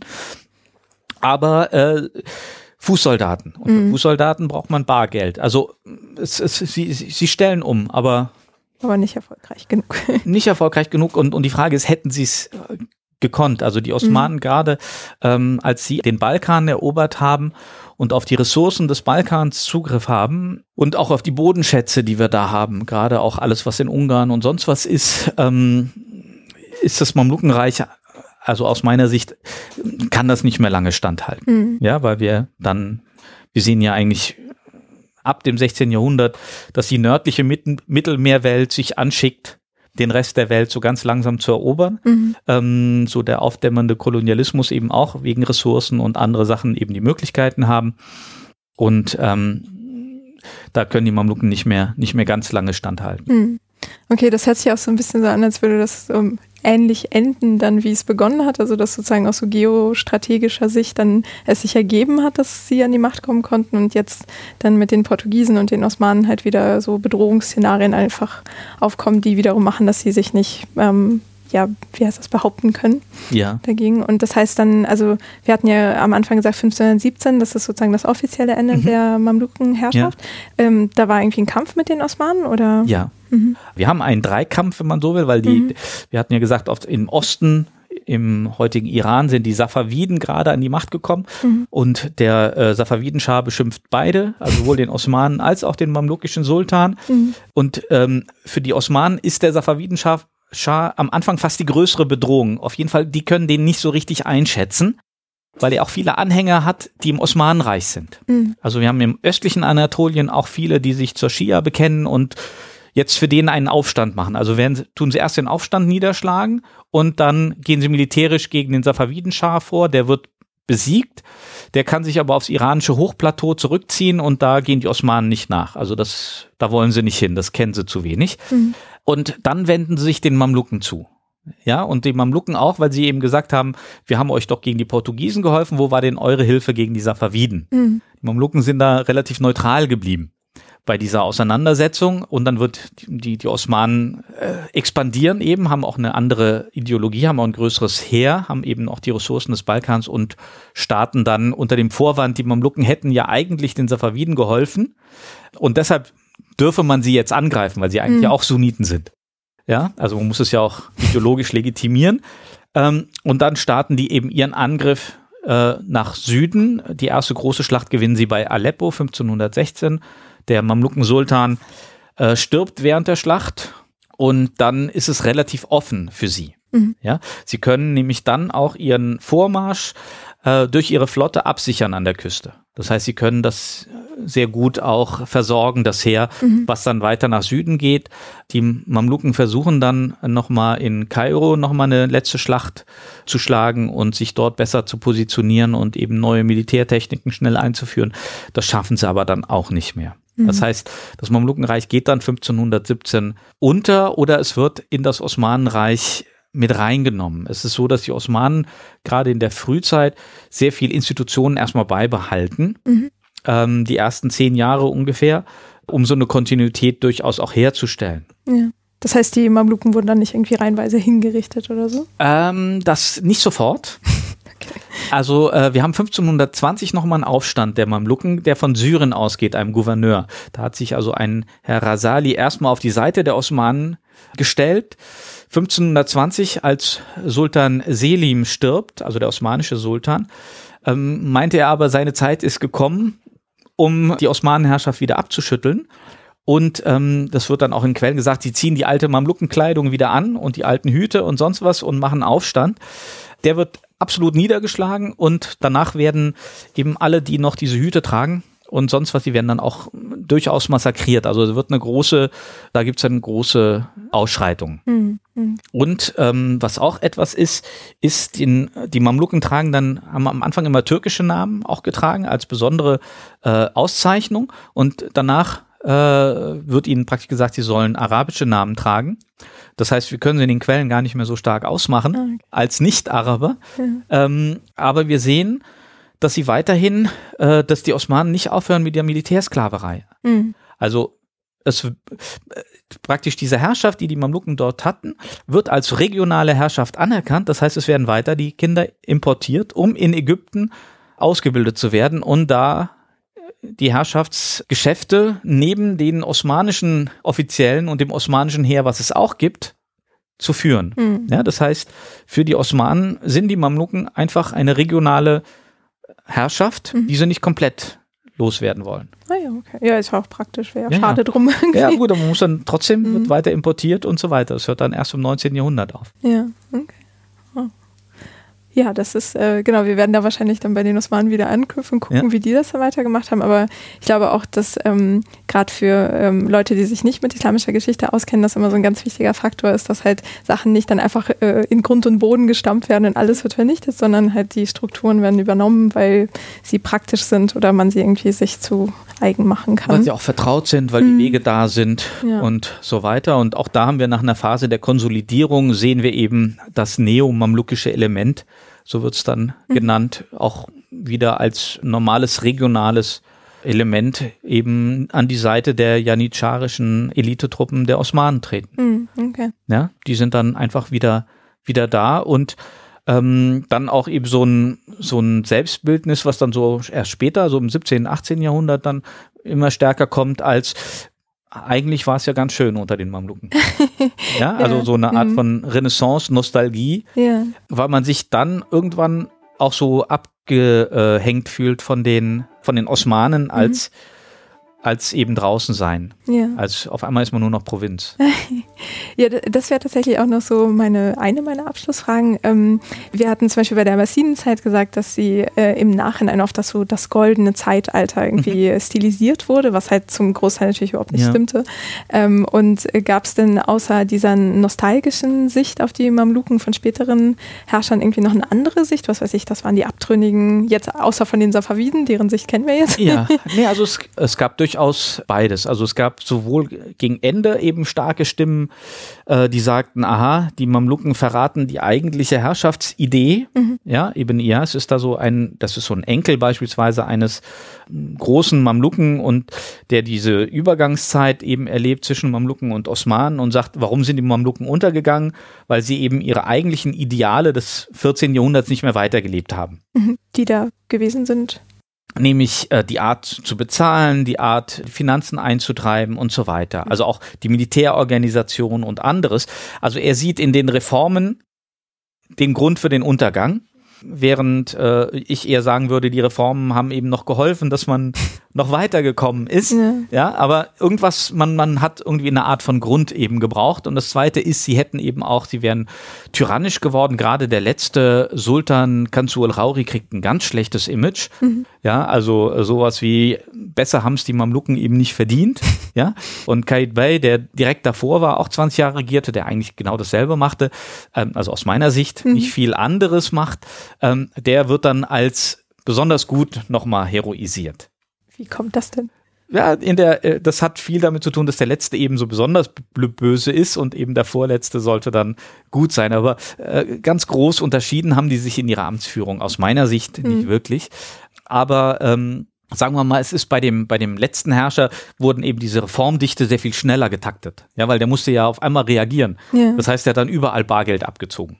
Ja, der, der, also muss, hat dann auch Zwangsmaßnahmen ergriffen, weil er ja sah, äh, ich muss entweder gegen den Safavidenschah oder eben gegen den osmanischen Sultan ins Heer, mhm. äh, ins Feld und da muss ich eben mehr, brauche ich mehr Geld. Ähm, das ist das eine. Das heißt, so eine Zeit, äh, die ähm, also spätere Autoren eben sagen, die Gründe des Niedergangs liegen eben vor allem darin, dass sie am Schluss eben ihre eigenen Ideale verraten hätten. Mhm und dann eben auch gegen die Osmanen zurückgefallen sein. Und außerdem, ähm, dann wird so ein Topos aufgebaut, äh, den wir auch aus anderen Kontexten kennen. Ähm, sie hätten sich halt geweigert, mit äh, Gewehren zu kämpfen ähm, und daher hätten die Osmanen sie einfach zusammengeschossen, aber wenigstens seien sie edel gestorben. Was aber aus Historikersinn keinen großen Sinn ergibt, weil man eben auf dem Pferd nicht mit Gewehren kämpfen kann. Mhm. Aber ähm, es, es hängt damit zusammen, dass sie eben technisch dann unterlegen waren. Mhm. Und das wird wahrscheinlich eben in solchen Geschichten äh, dann subsumiert. Aber bis hin auch zu eben dieser Nostalgie, dass man sagt, aber eigentlich, das waren doch wirklich Herrscher Ägyptens. Mhm. Während die heutigen sind in Istanbul und man sieht sie nie. Mhm, so weit weg. So weit weg. Und der osmanische Sultan, die osmanischen Sultan haben eine andere Art der Herrschaftsrepräsentation. Die gehen nicht in der Öffentlichkeit. Das heißt, selbst wenn sie da eine Audienz haben, sprechen Sie mit dem Visier und der Sultan ist hinter, hinterm Vorhang hm, hm. oder hinter einem Paravent oder sonst was ist. Das heißt, der hört Ihnen zu, ja. Sie spüren auch, dass er im Raum ist, aber direkt ansprechen dürfen Sie ihn nicht. Hm. Und der Mamluken-Sultan, der war da richtig volksnah dagegen. Ja, also der war öffentlich. Ja. Und ähm, das vermissen dann die Bewohner Ägyptens auch. Mhm. Ihr Herrscher ist irgendwo da in Istanbul und lässt sich noch nicht mal blicken. Mhm. Ja, das kommt wahrscheinlich nicht so gut Kommt ja auch nie, ja. Und Kairo äh, wird eben von der vormaligen großen Hauptstadt der islamischen Welt zu einer immer noch bedeutenden Stadt, aber das Zentrum ist jetzt Istanbul. Mhm. Ja. Und das macht schon ein bisschen was aus. Ja, das glaube ich. Ja, und die Gelehrten müssen jetzt eben nach Istanbul, wenn sie was werden wollen. Jetzt müssen alle umziehen. ja, ja, nicht sofort, aber mhm. und eben dieses große, sagen wir mal, diese arabisch-türkische Melange, wenn man so will, ähm, ist, ist, wird eindeutig jetzt türkisch-iranisch-osmanisch. Mhm. Also das Arabische geht stärker eben wirklich als reine Religionssprache. Und ähm, ich denke, es hat schon auch Auswirkungen ähm, eben für, für, für die gesamte Region, die eben auch nicht mehr so richtig mithalten kann. Mhm, ja, ja, also die arabische Welt, die wenig Ressourcen hat und sich ein bisschen an den Rand gedrängt fühlt. Mhm. Also, oder? Ja, also paar Quellen sind dann so. Natürlich sind eben der Gouverneur von Kairo und sowas, die sind auch mal wieder regelmäßig in Istanbul, die gehören irgendwie auch zur Elite, aber das soll eine Weile dauern, bis sie sich dann wieder eigenständiger werden. Mhm, ja. ja. Ähm, ja, äh, äh gerade bei dem Stichwort Arabisch, da habe ich noch eine kleine Nachfrage. Ja. Und zwar ähm, bei diesem, äh, bei diesen ganzen Literaturgattungen, die Sie angesprochen ja. haben und auch bei den Pferdebüchern und so, ja. ähm, wurde das äh, auf Arabisch geschrieben eigentlich oder auch auf Türkisch oder also gerade wenn die Herrscher irgendwie nicht. Also es wurde mehrheitlich Arabisch geschrieben. Ah, okay. Eben weil es dann für die größere Bevölkerungsschichten eben zugänglich war. Die mhm. ganze Rechtsliteratur natürlich Arabisch, weil eben Koran, Hadith und sowas auch Arabisch sind. Mhm. Aber äh, bei den Pferdehandbüchern haben wir einiges an Türkisch. Ähm, also weil dann sich das an die, an die äh, tokophonen Militärs praktisch mhm. richtet. Und bei der Literatur auch vieles auf äh, Osmanisch oder was ja auch Türkisch ist mhm. und aber auch viele persische Einsprengsel, wenn man so will. Also mhm. auch hier wieder eine Mischform, Mischkulturen. Ja, so vieles nebeneinander. Ja, vieles ja. nebeneinander und ähm, auch wenn einer vielleicht nicht alles verstanden hat, vielleicht hat's, dann kann es ihm der andere erklärt haben. Ja, das ist so, ja. wie wenn man fremdsprachigen Film guckt, irgendwo muss doch noch einer sein, der einem was sagt. Ja, also ja. gerade die Kinder und Enkel der Mamluken, die dann in die arabische Oberschicht gehen oder die dann eben in die Gelehrtenschicht praktisch gehen, weil sie nicht mehr kämpfen dürfen, weil sie ja nicht Erstgeneration mhm. importiert sind, die wurden oft und sind vermutlich einfach auch Mittler ja. ja. weil sie eben dann zwar noch zweisprachig sind und selbst die arabischen Gelehrten werden ein bisschen was gelernt haben. Also wir haben eben zu Gelehrtenmobilität ähm, ich hatte vor kurzem auch einen, einen Doktoranden, der hat über einen Gelehrten gearbeitet, der eben in Pergamon im Anatolien geboren ist, der türkisch Muttersprache hat, dann 20 Jahre im Iran ist, dann nach Kairo kommt, um zum größten Gelehrten seiner Zeit erklärt wird, mhm. der alles Mögliche dann noch verfasst, aber was hat er die 20 Jahre im Iran gemacht? Also ich meine, da wissen wir praktisch gar nichts zu. Wird er, vielleicht ist er auch Schiit geworden, wir wissen mhm. es nicht, aber eben, wir haben sehr mobile äh, Biografien auch in der damaligen Zeit. Ja, das heißt, auch jemand, der eben vor allem durch seine arabischsprachigen Werke in Kairo bekannt ist, kann in, in, in Anatolien geboren sein und kann zwischenzeitlich 20 Jahre im Iran gewesen sein. Das heißt, er muss irgendwo überall durchgekommen sein. Mhm. Das heißt, er konnte diese Sprachen vermutlich. Ja. Ja. ja. das war immer so ein Aspekt, der mich immer total fasziniert hat an ja. dieser Kulturgeschichte. Einfach, dass man so viele Sprachen kannte und ja. so vieles verbunden war irgendwie durch Wirtschaft oder Herrschaft oder so. Das ist dann ähm, ja sehr schön daran nochmal mhm. abzulesen. Ähm, und eine letzte Frage, das haben wir zwar jetzt irgendwie schon abgehandelt, aber ich bin noch bei Gog und Magog hängen mhm. geblieben, mhm, weil das ja eigentlich ein Konzept ist, das, das war quasi dieses mythische Volk im Norden, richtig? Ja. Und das heißt, als dann die Portugiesen äh, im Roten Meer ankamen, war man so geschockt, dass sie von irgendwo kommen, was man nicht dachte, dass es verbunden ist und hat genau. dann versucht, darauf klarzukommen? Oder genau, also es ist dann so eine, eine Erklärung. Ähm, ja, also eigentlich, wenn man so die alten Karten sieht, auch die, äh, äh, glaube ich, auch diese 14, sonst was ist und Magog irgendwo im Nord genau. Nordosten angesiedelt. Aber ähm, jetzt, sagen wir mal, die Portugiesen haben die Welt ohnehin auf den Kopf gestellt. Also mit, ja. mit ihrer Umrundung des äh, Südafrikas. Also irgendwas haben sie da Schlimmes gemacht und da ist eben dieses, der Wall ist äh, äh gebrochen. Mhm. Einfach das, das stärkste, glaube ich, auch mit, also die Metaphorik, die man da nehmen kann, einfach. Das schönste Beispiel, was einfach zeigt, wie sprachlos die Leute sind. Mhm. Ja. Und, Überrumpelt und, wahrscheinlich. Genau. Also der, der, der Weltenwall ist irgendwie zerbrochen worden. Mhm. Und ich meine, kann es auch als schönes Bild eben für den, was heißt schönes, aber als Bild für den Kolonialismus nehmen. Jetzt sind es auf einmal überall diese Europäer. Ja, stimmt. Kommt von allen Seiten. Ja, ja. ja und vor allem von Seiten, wo sie gar nicht hingehören. genau. Ja? Die spielen jetzt mit dem falschen Bagger, da gehören sie gar nicht hin. Ja, so, so ist es, so ist es wirklich. Ja. ja? Ich meine, die Osmanen können noch mal etwas länger gegenhalten. Mhm. Das kann man dann noch mal sehen, auch im Meer gegenhalten. Aber als dann Nordeuropa, sagen wir mal, die Weltmacht übernimmt, hört es dann auf. es können auch die Osmanen nichts mehr machen. Die Italiener mhm. und Spanier sind dann auch nicht mehr groß in der Lage mitzuhalten. Ja, okay. Ja. ja. Okay, ich glaube, das ist irgendwie ein ganz guter Abschlusspunkt für diese Zeit, also äh, bis 1517 mindestens. Mhm. Ähm, ja, vielen, vielen Dank. Das ist, glaube ich, ein ja, ganz tolles, schön. buntes Bild über die Zeit. Okay, Und, äh, genau, vielen Dank. Ja, bitte.